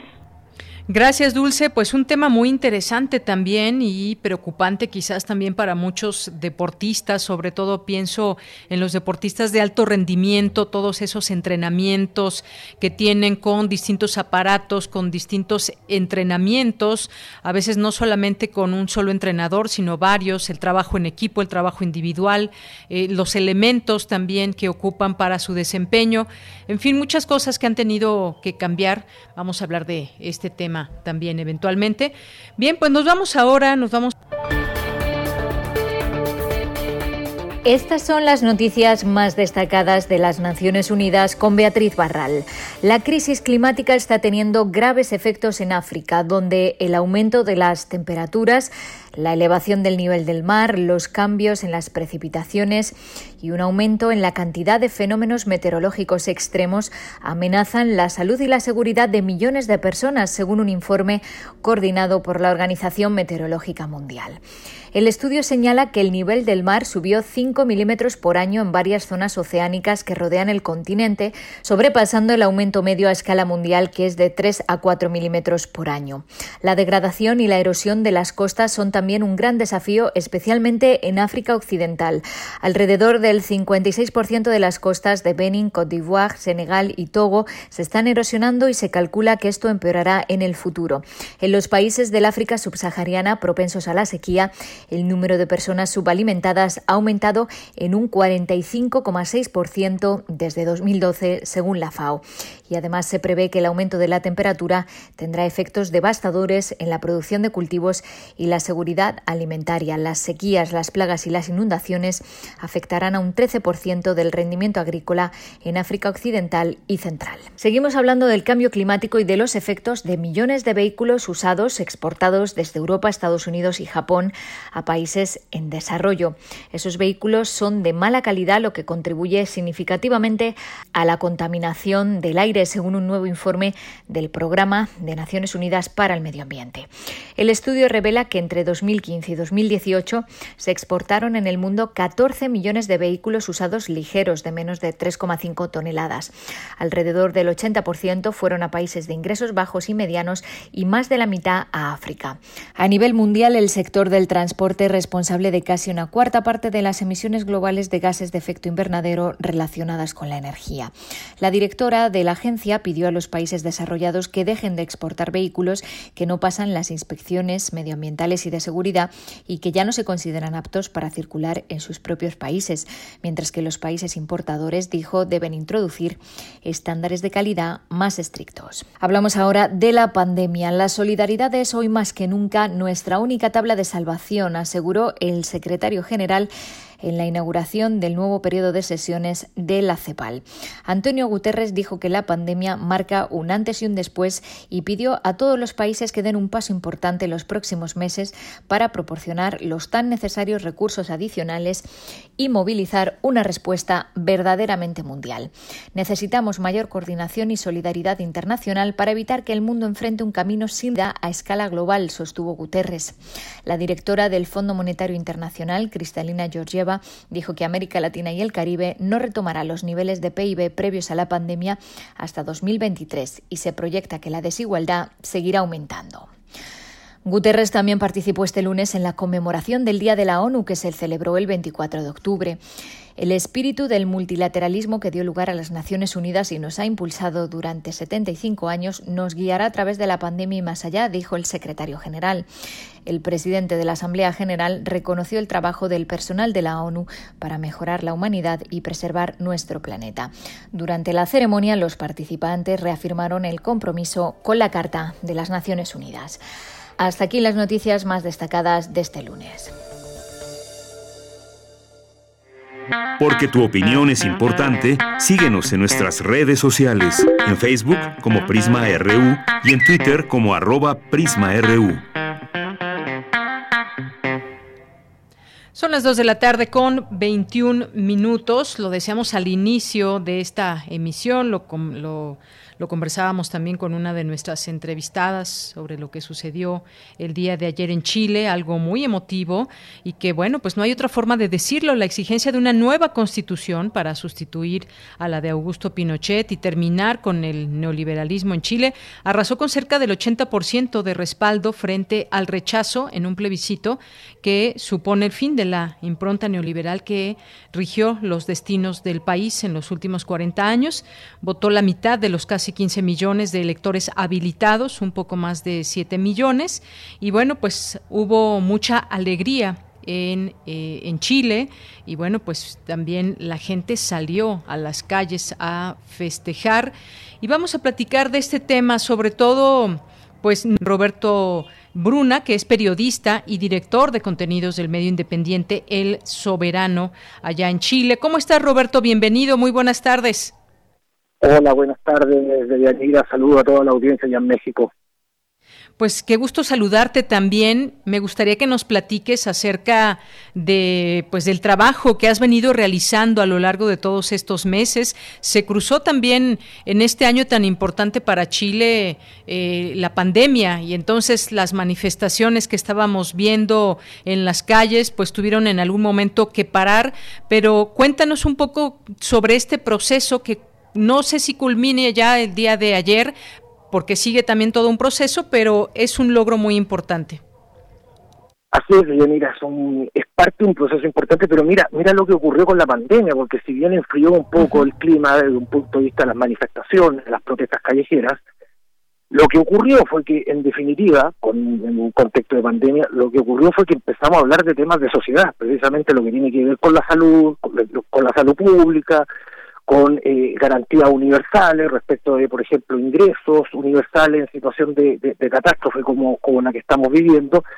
Entonces resulta que fue paradójico porque mientras el gobierno pensaba que podía, en cierta medida, atenuar ¿no? la, las demandas ciudadanas, lo que hizo la pandemia fue precisamente agudizar o, intensificar, por así decirlo, la conversación respecto de, del rol del Estado, ¿no? Eh, eh, frente a una sociedad como la chilena que lleva, digamos, el primer país del mundo que adopta un modelo derechamente neoliberal, ¿no? Y en este caso Chile es un es un es un laboratorio, un, laboratorio para la ingeniería social que vino de quienes creen o entienden la relación humana de una manera muy singular, ¿no?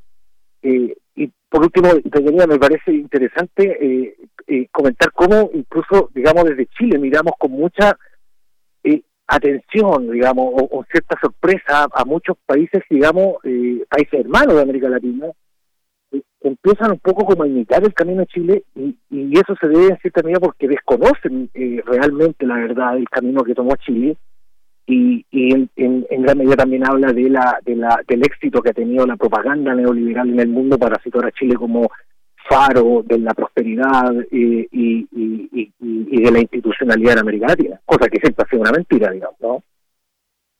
Claro, pues son momentos muy importantes, eh, pues después de un año también de que muchos miles de chilenos marcharan por las calles, expresaban su indignación frente pues a una situación que impera en Chile y que tiene que ver con los distintos sectores sociales, desde pensiones, eh, salarios bajos, el, transporte, que fue también una parte muy importante que devino en todas estas protestas estudiantiles de jóvenes, abusos de precios en los bienes esenciales, ausencia de derechos sindicales, en fin, se juntaron una serie de, de elementos también eh, que pues expulsaron a la gente a las calles en, en, una sola voz, lo vimos y la verdad es que fueron, eh, nos conmovía mucho ver todas estas manifestaciones.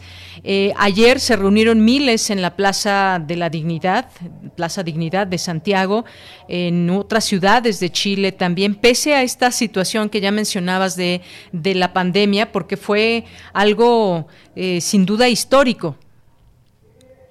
Así es, eh, y, por ejemplo, pensando en el tema de, los resultados de la elección en concreto, ayer, si analizamos la, la, coyuntura, digamos, centrado en ese terreno, podemos darnos cuenta que incluso el proyecto neoliberal ni siquiera tiene el apoyo del tercio histórico de la derecha en Chile. ¿no? Eh, y Chile siempre ha sido un país de tres tercios, siempre lo decimos, ¿no? Un tercio de derecha, un tercio de izquierda y un tercio al medio que por lo general se mueve en general más para la izquierda que para la derecha, pero son tres tercios más o menos claramente delimitados. Ahí lo que sucedió fue que un 80% del, de, de, los, de los votantes eh, expresaron su rechazo a la Carta Magna pinochetista y, y, eso es un número, digamos, que eso nos indica que hay una parte del electorado de derecha que también es, eh, es partidario de, de, pasar un poco, de pasar página. ¿no? Eh, y, eso es lo que tiene realmente, yo, yo, diría que en un estado de depresión a los ideólogos del, del régimen neoliberal que tenemos en Chile, porque habla de una bancarrota, ¿no? Habla, habla de una derrota cultural demasiado grande, eh, porque básicamente, digamos, todas las promesas que hizo el neoliberal no se cumplió ninguna, ninguna. O sea, ciertamente Chile mejoró en términos de productividad, claro, y tuvo un crecimiento importante, especialmente, digamos, con tasas chinas de crecimiento entre el 90 y el 97, pero eso no se ha traducido, digamos, en una mejora en la calidad de vida o en las condiciones materiales de existencia de grandes eh, sectores de la población, que claro, pueden acceder a ciertos bienes y servicios, pero a través de la deuda, y eso ha generado un problema muy grande en Chile. Entonces, y el tema de las pensiones ni hablar, porque aquí se creó un sistema de pensiones, digamos que es de capitalización individual, que consiste en que eh, usted, cada uno se rasca con sus propias uñas, se salva, ahorra para una cuenta personal, eh, y, el problema es que el sistema se ha demostrado eh, fracasado. No, no, ha cumplido tampoco ninguna de las promesas que, que hizo, y básicamente porque no empata con la realidad del trabajo, menos con la realidad del, del, trabajo, digamos, que tenemos en América Latina. Entonces, me parece que la cultura, la, la derrota cultural de, de, esa derecha, de esa derecha neoliberal que es predominante en Chile y en América Latina, eh, que es fundamentalmente oligárquica, ¿no? Eso es, es un proyecto hegemónico oligárquico, no tiene ningún otro otro es ese ese ese sistema está en bancarrota. Eso eso quebró. Entonces, ya tenemos a la misma gente, digamos, uno de los grandes ideólogos del neoliberalismo chileno se están declarando socialdemócratas, por ejemplo. Hoy día son partidarios de incluso participar en la construcción de un sistema de seguridad social. ¿Qué es lo que queremos hacer en Chile? Probablemente vamos a ser un país ya con seguridad social, no como los que tienen los países del norte de, Europa, pero pero sí me parece que se puede hacer avance importante respecto de países como Portugal, por ejemplo, que, ha sido tomado como un, un ejemplo interesante a, a seguir, digamos, ¿no? Exactamente. Bueno, pues es parte de lo que ha sucedido y además, eh, como bien decías, una parte avala esa política actual de Chile, que fue la minoría, pero es importante también comentarlo, destacarlo. La comunidad internacional, pues me parece que también ha tenido una, una respuesta muy clara. Han felicitado a, pues a los ciudadanos de Chile por esta por este plebiscito. México, España incluso ofrece experiencia para una nueva constitución. En fin, es un día ha sido un día de algarabía que que, seguramente pues tiene una gran importancia social, política y hasta económica eh, eh, en Chile, que pues vendrá ahora otro otro proceso también esta redacción y los cambios que se puedan permear y bajo pues el gobierno que tiene actualmente Chile de, de Piñera.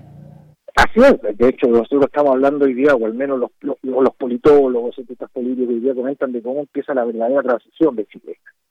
¿no? O sea, 30 años después empezamos con la verdadera transición porque no pudo haber transición desde el, desde el año 1990 si el régimen democrático estaba, digamos, eh, eh, eh, regulado por, el, por la misma institucionalidad de la dictadura. No puede haber democracia en ese sentido.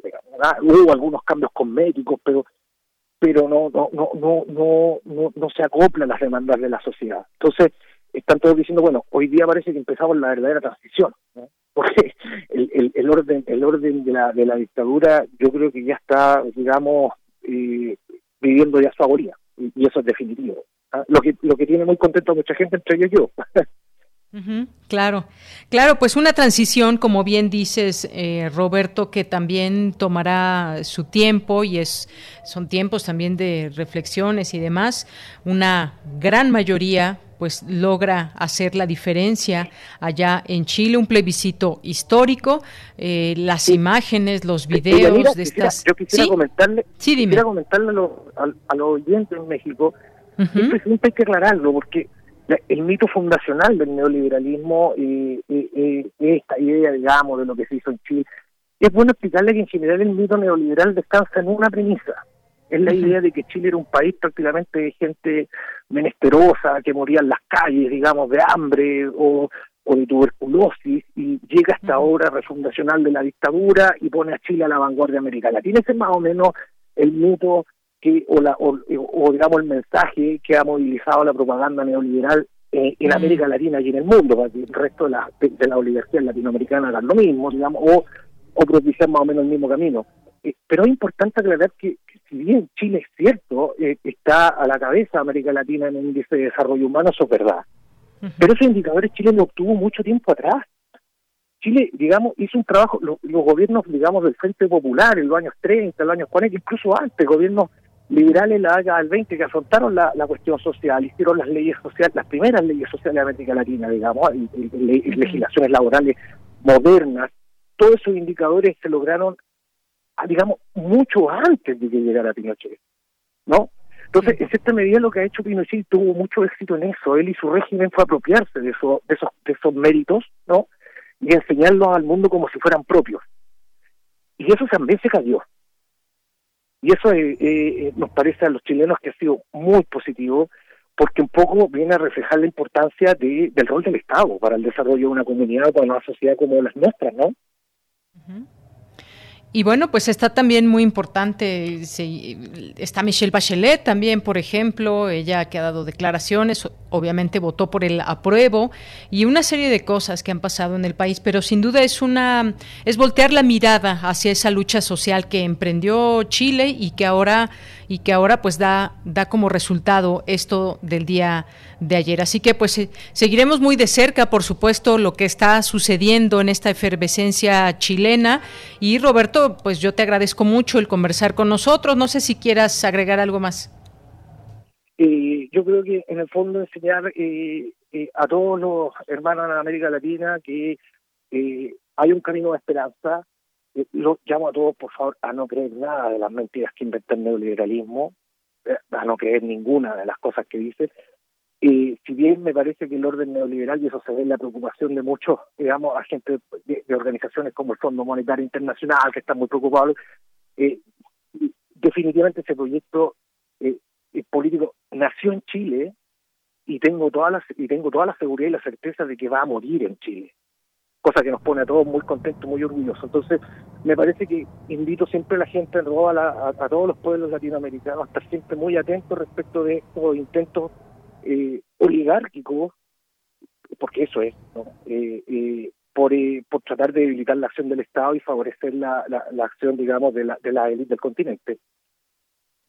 Así es, Roberto. Pues el neoliberalismo desde este punto de vista también eh, tuyo, un sistema, un sistema económico a vencer y cosa que comparte, se comparte en muchas eh, regiones o en muchos sectores de América Latina también. Eso es importante mencionarlo, porque ese triunfo de Chile, pues es un triunfo, me parece, no solamente del país, sino también de quienes han estado siguiendo de cerca todo esto, que no tiene que ser forzosamente nada más los chilenos, sino también es un gusto que hay entre mucha gente en América Latina, por ejemplo.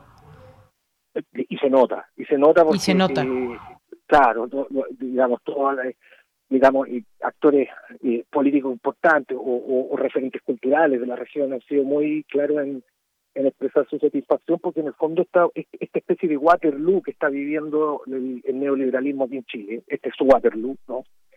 Eh, obviamente que la, derrota de ese proyecto político es algo que pone contento a todos, a, a todos, ¿no? Eh, eh, excepto a, un, a un sector muy muy selecto de la, de, la sociedad, ¿no? que ha sido los que realmente se han beneficiado de la alta tasa de crecimiento que ha tenido el, este proyecto, pero pero creo que ya ya llegó el punto de, de que eso de que eso se termine.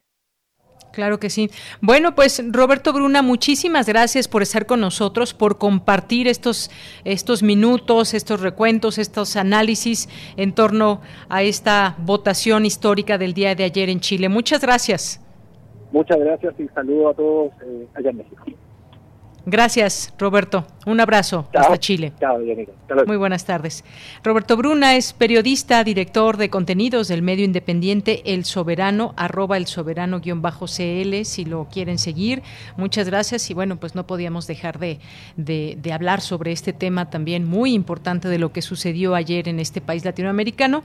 Y bueno, vamos a continuar. También antes de irnos con Otto Cázares, que ya está listo, pues nos escribe por aquí Marisol San Miguel Vázquez en nuestro Facebook y nos dice, saludos, soy egresada de nuestra universidad y de Miskik, nuestras tradiciones no mueren. Este año no iremos a alumbrar el panteón, pero en nuestros hogares no faltará nuestra tradicional ofrenda. Saludos y no hay que bajar la guardia, sana distancia. Gracias, Marisol San Miguel, por compartir esto tan importante. No habrá esta mm, eh, eh, lo que normalmente tenemos cada año y que mucha gente también, no solamente de ahí, sino de otros lugares, se reúnen. Eh, y bueno, pues habrá en los hogares esta tradicional ofrenda, por supuesto, claro que sí. Continuamos. Porque tu opinión es importante, síguenos en nuestras redes sociales, en Facebook como Prisma RU y en Twitter como arroba PrismaRU. Relatamos al mundo. Relatamos al mundo.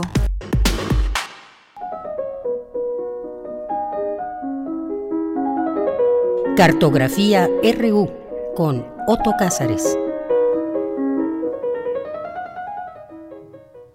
Bien, pues ya llegó Otto Cázares al programa vía telefónica, ya está listo para su cartografía del día de hoy. Otto, ¿cómo estás? Buenas tardes. Estoy compartiendo la gran alegría que trae a toda Latinoamérica el logro chileno de ayer.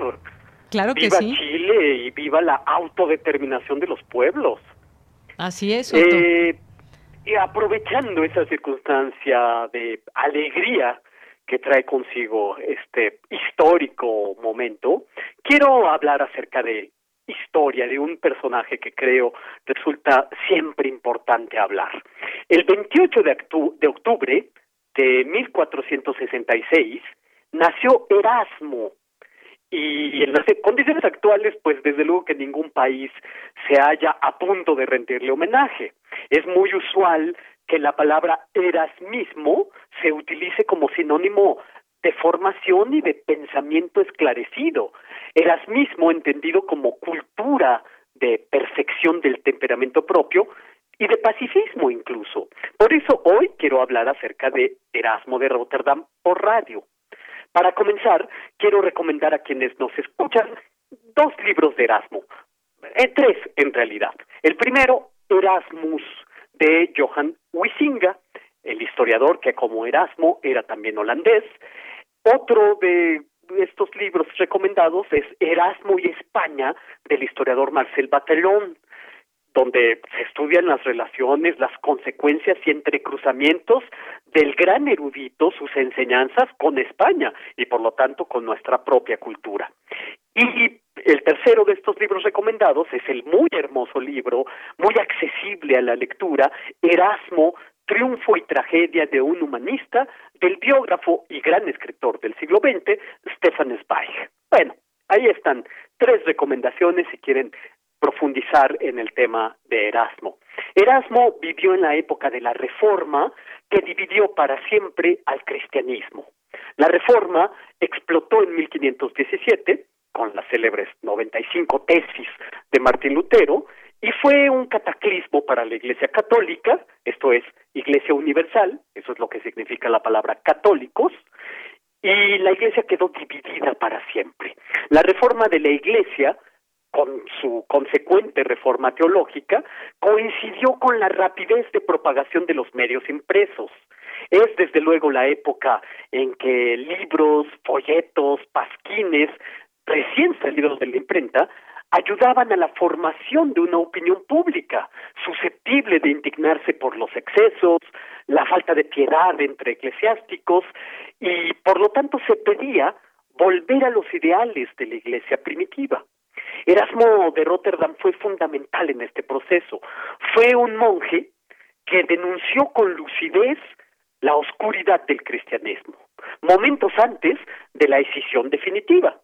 Erasmo abogaba por una devoción interior, más allá de misas e indulgencias, y fundaba esta devoción interior en la piedad personal. Erasmo era un individuo indulgente, alegre y muy comprensivo.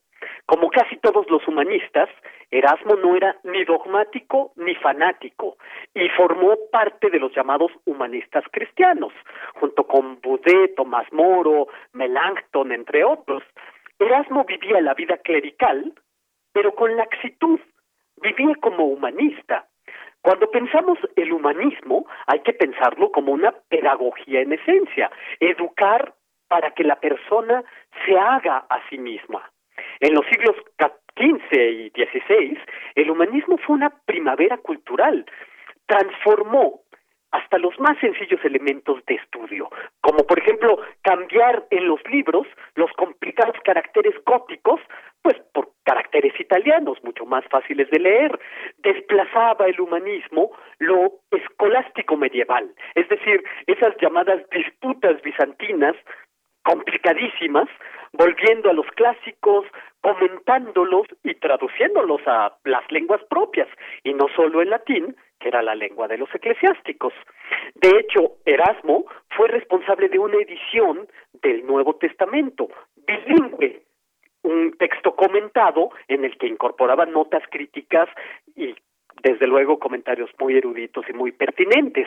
El humanismo desarrolló el tema de la dignidad humana, las capacidades de una persona, su capacidad para volverse dueño de su propio destino, con la alegría que significa autodefinir y no padecer pasivamente nuestra existencia.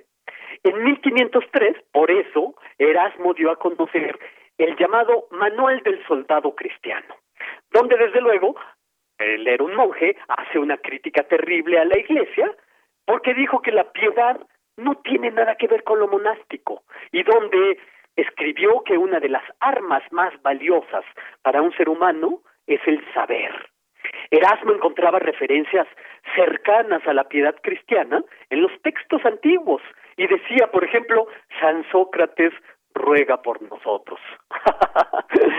Erasmo se confrontó con Martín Lutero hasta la ruptura porque polemizó con él sobre el libre albedrío y la predestinación. Eh, Martín Lutero y Erasmo tenían que colisionar en algún momento porque Lutero usaba la cruz como esgrima y Erasmo era, por el contrario, prudente, era un lúcido irónico para el que nada había más importante que la paz.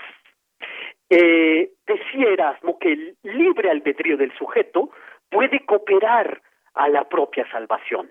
Erasmo sostenía que somos libres para elegir entre el bien y el mal, o que somos libres para elegir entre lo prudente o lo atolondrado. Y Lutero, por su parte, decía que la gracia no depende de ningún mérito personal.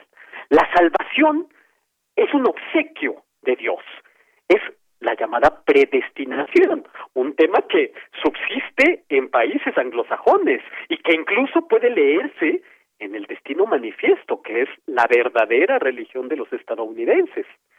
Eh, entonces tuvieron que colisionar Erasmo y Lutero fuertemente hasta la ruptura. El más leído de los libros de Erasmo es el más leído porque no se necesita ser un filólogo para acercarse a sus páginas, es el elogio de la locura, Encomio Moría, un texto escrito en 1509, pero publicado en 1511, escrito a la manera irónica de Luciano de Samosata, que era su autor de cabecera y el autor que más admiraba. El elogio es una sátira en serio, un divertimento escrito durante una semana en Londres, en casa de su amigo Thomas Moore, Tomás Moro, autor de la utopía. El elogio, de hecho, está dedicado a Tomás Moro. Te puedo jurar que nada me es más grato que una amistad como la tuya, le dice en su dedicatoria Erasmo a Tomás Moro. Y en las páginas del elogio, Erasmo no deja bien parado nada. La emprende contra todos los aspectos de lo existente, criticándolo. Es una crítica del comportamiento humano donde todos los valores de su época se ven medidos por el cetro de un bufón, como dice un importante historiador del arte, Gombrich. En este libro, El elogio de la moría, elogio de la locura, Erasmo repasa los aspectos de lo cotidiano para al final hacernos dar cuenta de que toda la vida humana no es más que una especie de deporte de estupidez. Erasmo nació en Rotterdam, pero vivió en la ciudad de Basilea, que por su presencia se vio convertida en la ciudad del humanismo. Habían en Basilea impresores, estudiosos y también había artistas. El joven pintor Hans Holbein, que después se hizo famoso por sus grabados de las danzas macabras y desde luego también por sus espléndidos retratos, se acercó a Erasmo con un ejemplar del elogio de la locura en el que el joven pintor había trazado unos dibujitos en los márgenes. Todavía hay algunas ediciones que publican el elogio de la locura con los dibujos de Hans Holbein. Eran ilustraciones que Hans Holbein hizo para impresionar al viejo erudito. Viejo erudito que en ese momento tenía 50 años, hay que decirlo. El pintor Hans Holbein en ese momento tenía 18. Y pues sí impresionó a eh, Erasmo la habilidad artística de Hans Holbein. Después, Hans Holbein le pintó tres retratos a Erasmo. Uno de estos retratos es en Londres, otro en París y el tercero en Basilea. En el retrato de Londres, la National Gallery, Erasmo aparece sosteniendo un libro entre sus manos. Es Los trabajos de Hércules es muy importante e interesante que sea ese libro el que sostiene entre sus manos. En los otros dos retratos que le pintó Hans Holbein, Erasmo aparece escribiendo. A mí, el que más me gusta en términos personales es el de París. Es pequeñísimo, no obstante su grandeza artística. Mide 42 por 32 centímetros. Es pequeño. Eh, aparece eh, Erasmo de perfil, y está pintado desde luego, pero parece labrado en piedra. Tiene Erasmo una concentración a prueba de todo. Yo cada vez que contemplo ese retrato, viene a mi mente una frase del elogio de la locura. Es la frase que más se impregnó en mí y con esta frase termino este comentario. Dice eh, Erasmo de Rotterdam, hay que hacer de la memoria, la inteligencia y la voluntad el sexto, el séptimo y el octavo de los sentidos. Y esto es lo que yo tengo que decir en este comentario radiofónico que he titulado Elogio del Erasmismo, este lunes 26 de octubre de 2020. Bien, el cual como siempre con mucha atención escuchamos. Gracias Otto, nos escucharemos la siguiente semana. Estoy encantado, reciban un saludo quienes nos escuchan y por cierto mando un saludo a la manera de la secundaria a mi esposa que hoy cumpleaños, María Fernanda. Pues le mandamos un abrazo también desde aquí, Otto, a María Fernanda. le, hice una broma y le dije que lo haría y sí terminé haciéndolo. Muy bien, un abrazo para, para ella y un abrazo para ti. Hasta luego. Muy buenas tardes, Otto Cázares. Porque tu opinión es importante, síguenos en nuestras redes sociales, en Facebook como Prisma RU y en Twitter como arroba PrismaRU.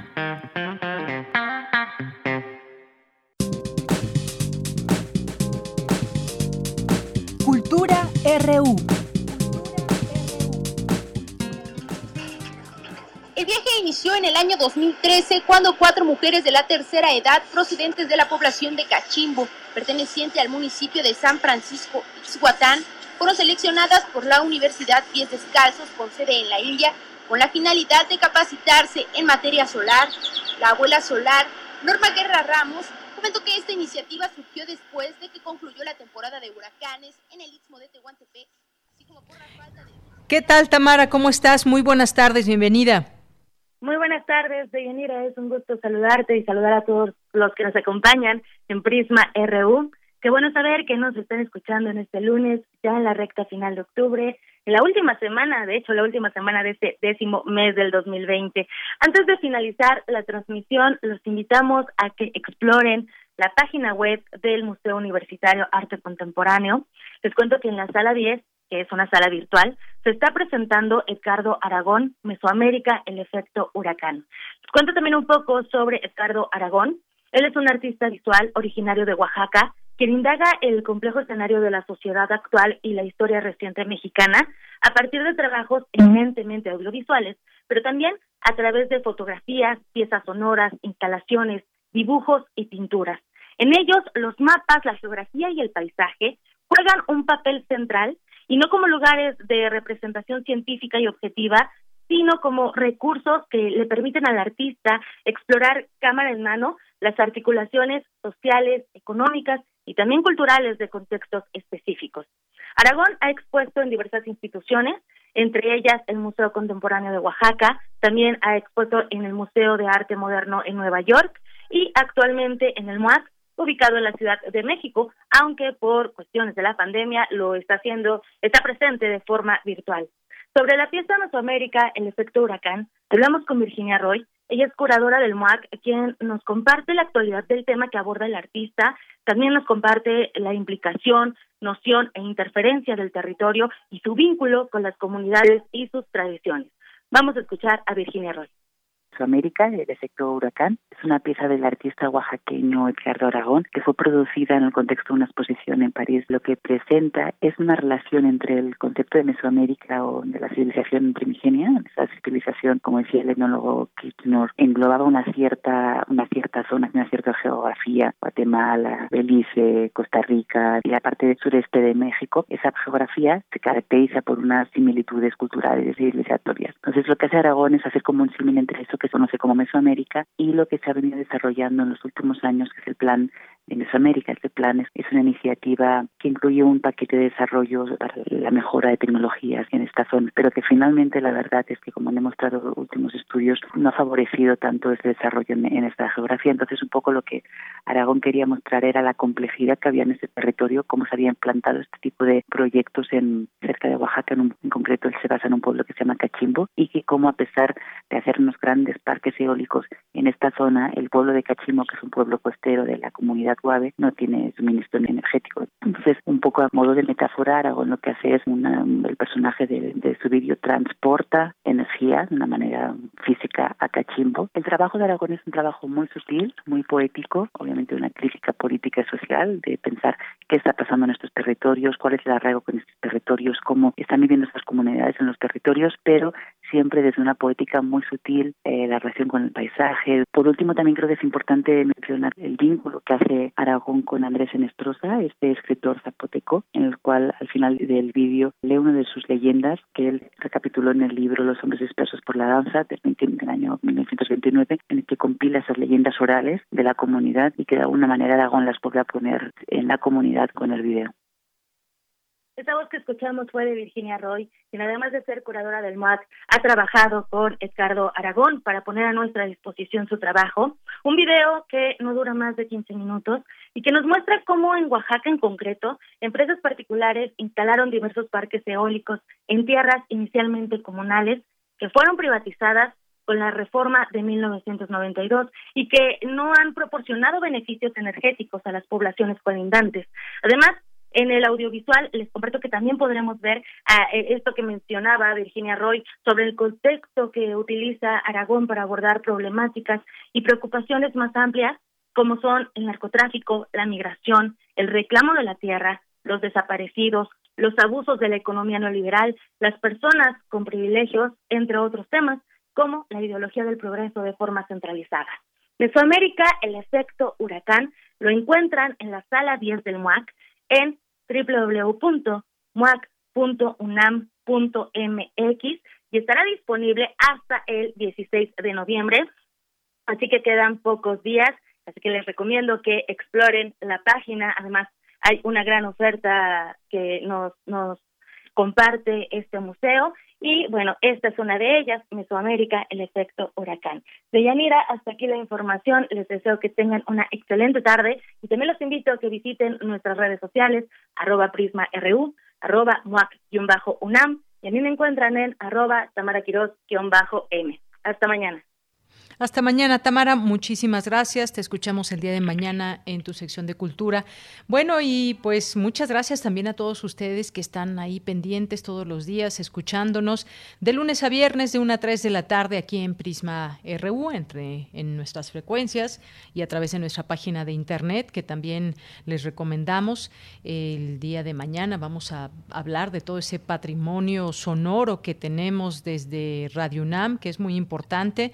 Y bueno, pues entren a su página www.radio.unam.mx, conozcan muchos de los materiales que se tienen ahí alojados, la programación, hagan eh, pues esta navegación que puede resultar muy importante y para todos ustedes, ahora que muchos, sabemos que muchos siguen trabajando desde casa, han tenido esta posibilidad de quedarse en casa y trabajar desde ahí, eh, también pues muchos otros han tenido que regresar a sus, a sus labores, a sus lugares de trabajo, a sus centros de trabajo.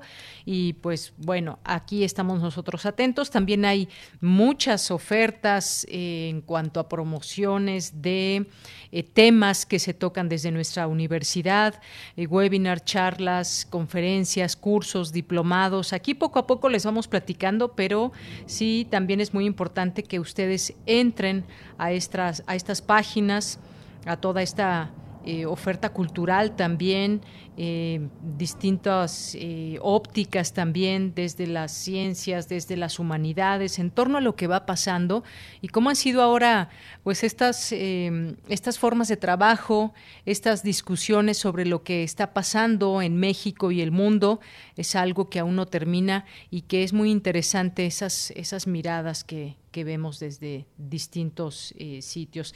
Pues aquí les vamos contando un poco de eso de todo lo que va pasando en nuestra universidad, en México y el mundo, y pues también los temas coyunturales, políticos y, y demás que vamos ahí teniendo poco a poco, que vamos aquí analizando, que vamos viendo desde la mirada universitaria, de académicos, de investigadores. Hay muchos, muchos temas. Este, esta enfermedad de la COVID-19 pues sigue infectando mucha gente. A veces nos, nos enteramos de, de los... Eh, pues de los casos que son que le afectan a personas que son conocidas ya sea en la política o en distintos distintas áreas pero pues esta enfermedad ha llegado para quedarse más vale seguirnos cuidando. Vamos a despedirnos, ya está en la línea, en la línea telefónica, no, sonando en, esta en estas frecuencias de Radio UNAM, luna llena de octubre de las Luz y Fuerza, que retransmitirán su concierto del viernes. No sé exactamente cuándo es luna llena, si el 30 o el 31 de octubre, pero recuerden que octubre nos regala dos lunas llenas las más bonitas, dicen, del año. Con esto nos despedimos. Gracias allá en cabina a mis compañeros, a Rodrigo Aguilar, a Denis Licea en los controles técnicos, está Andrés Ramírez. Aquí en el micrófono se despide de Yanira Morán a nombre de todo el equipo.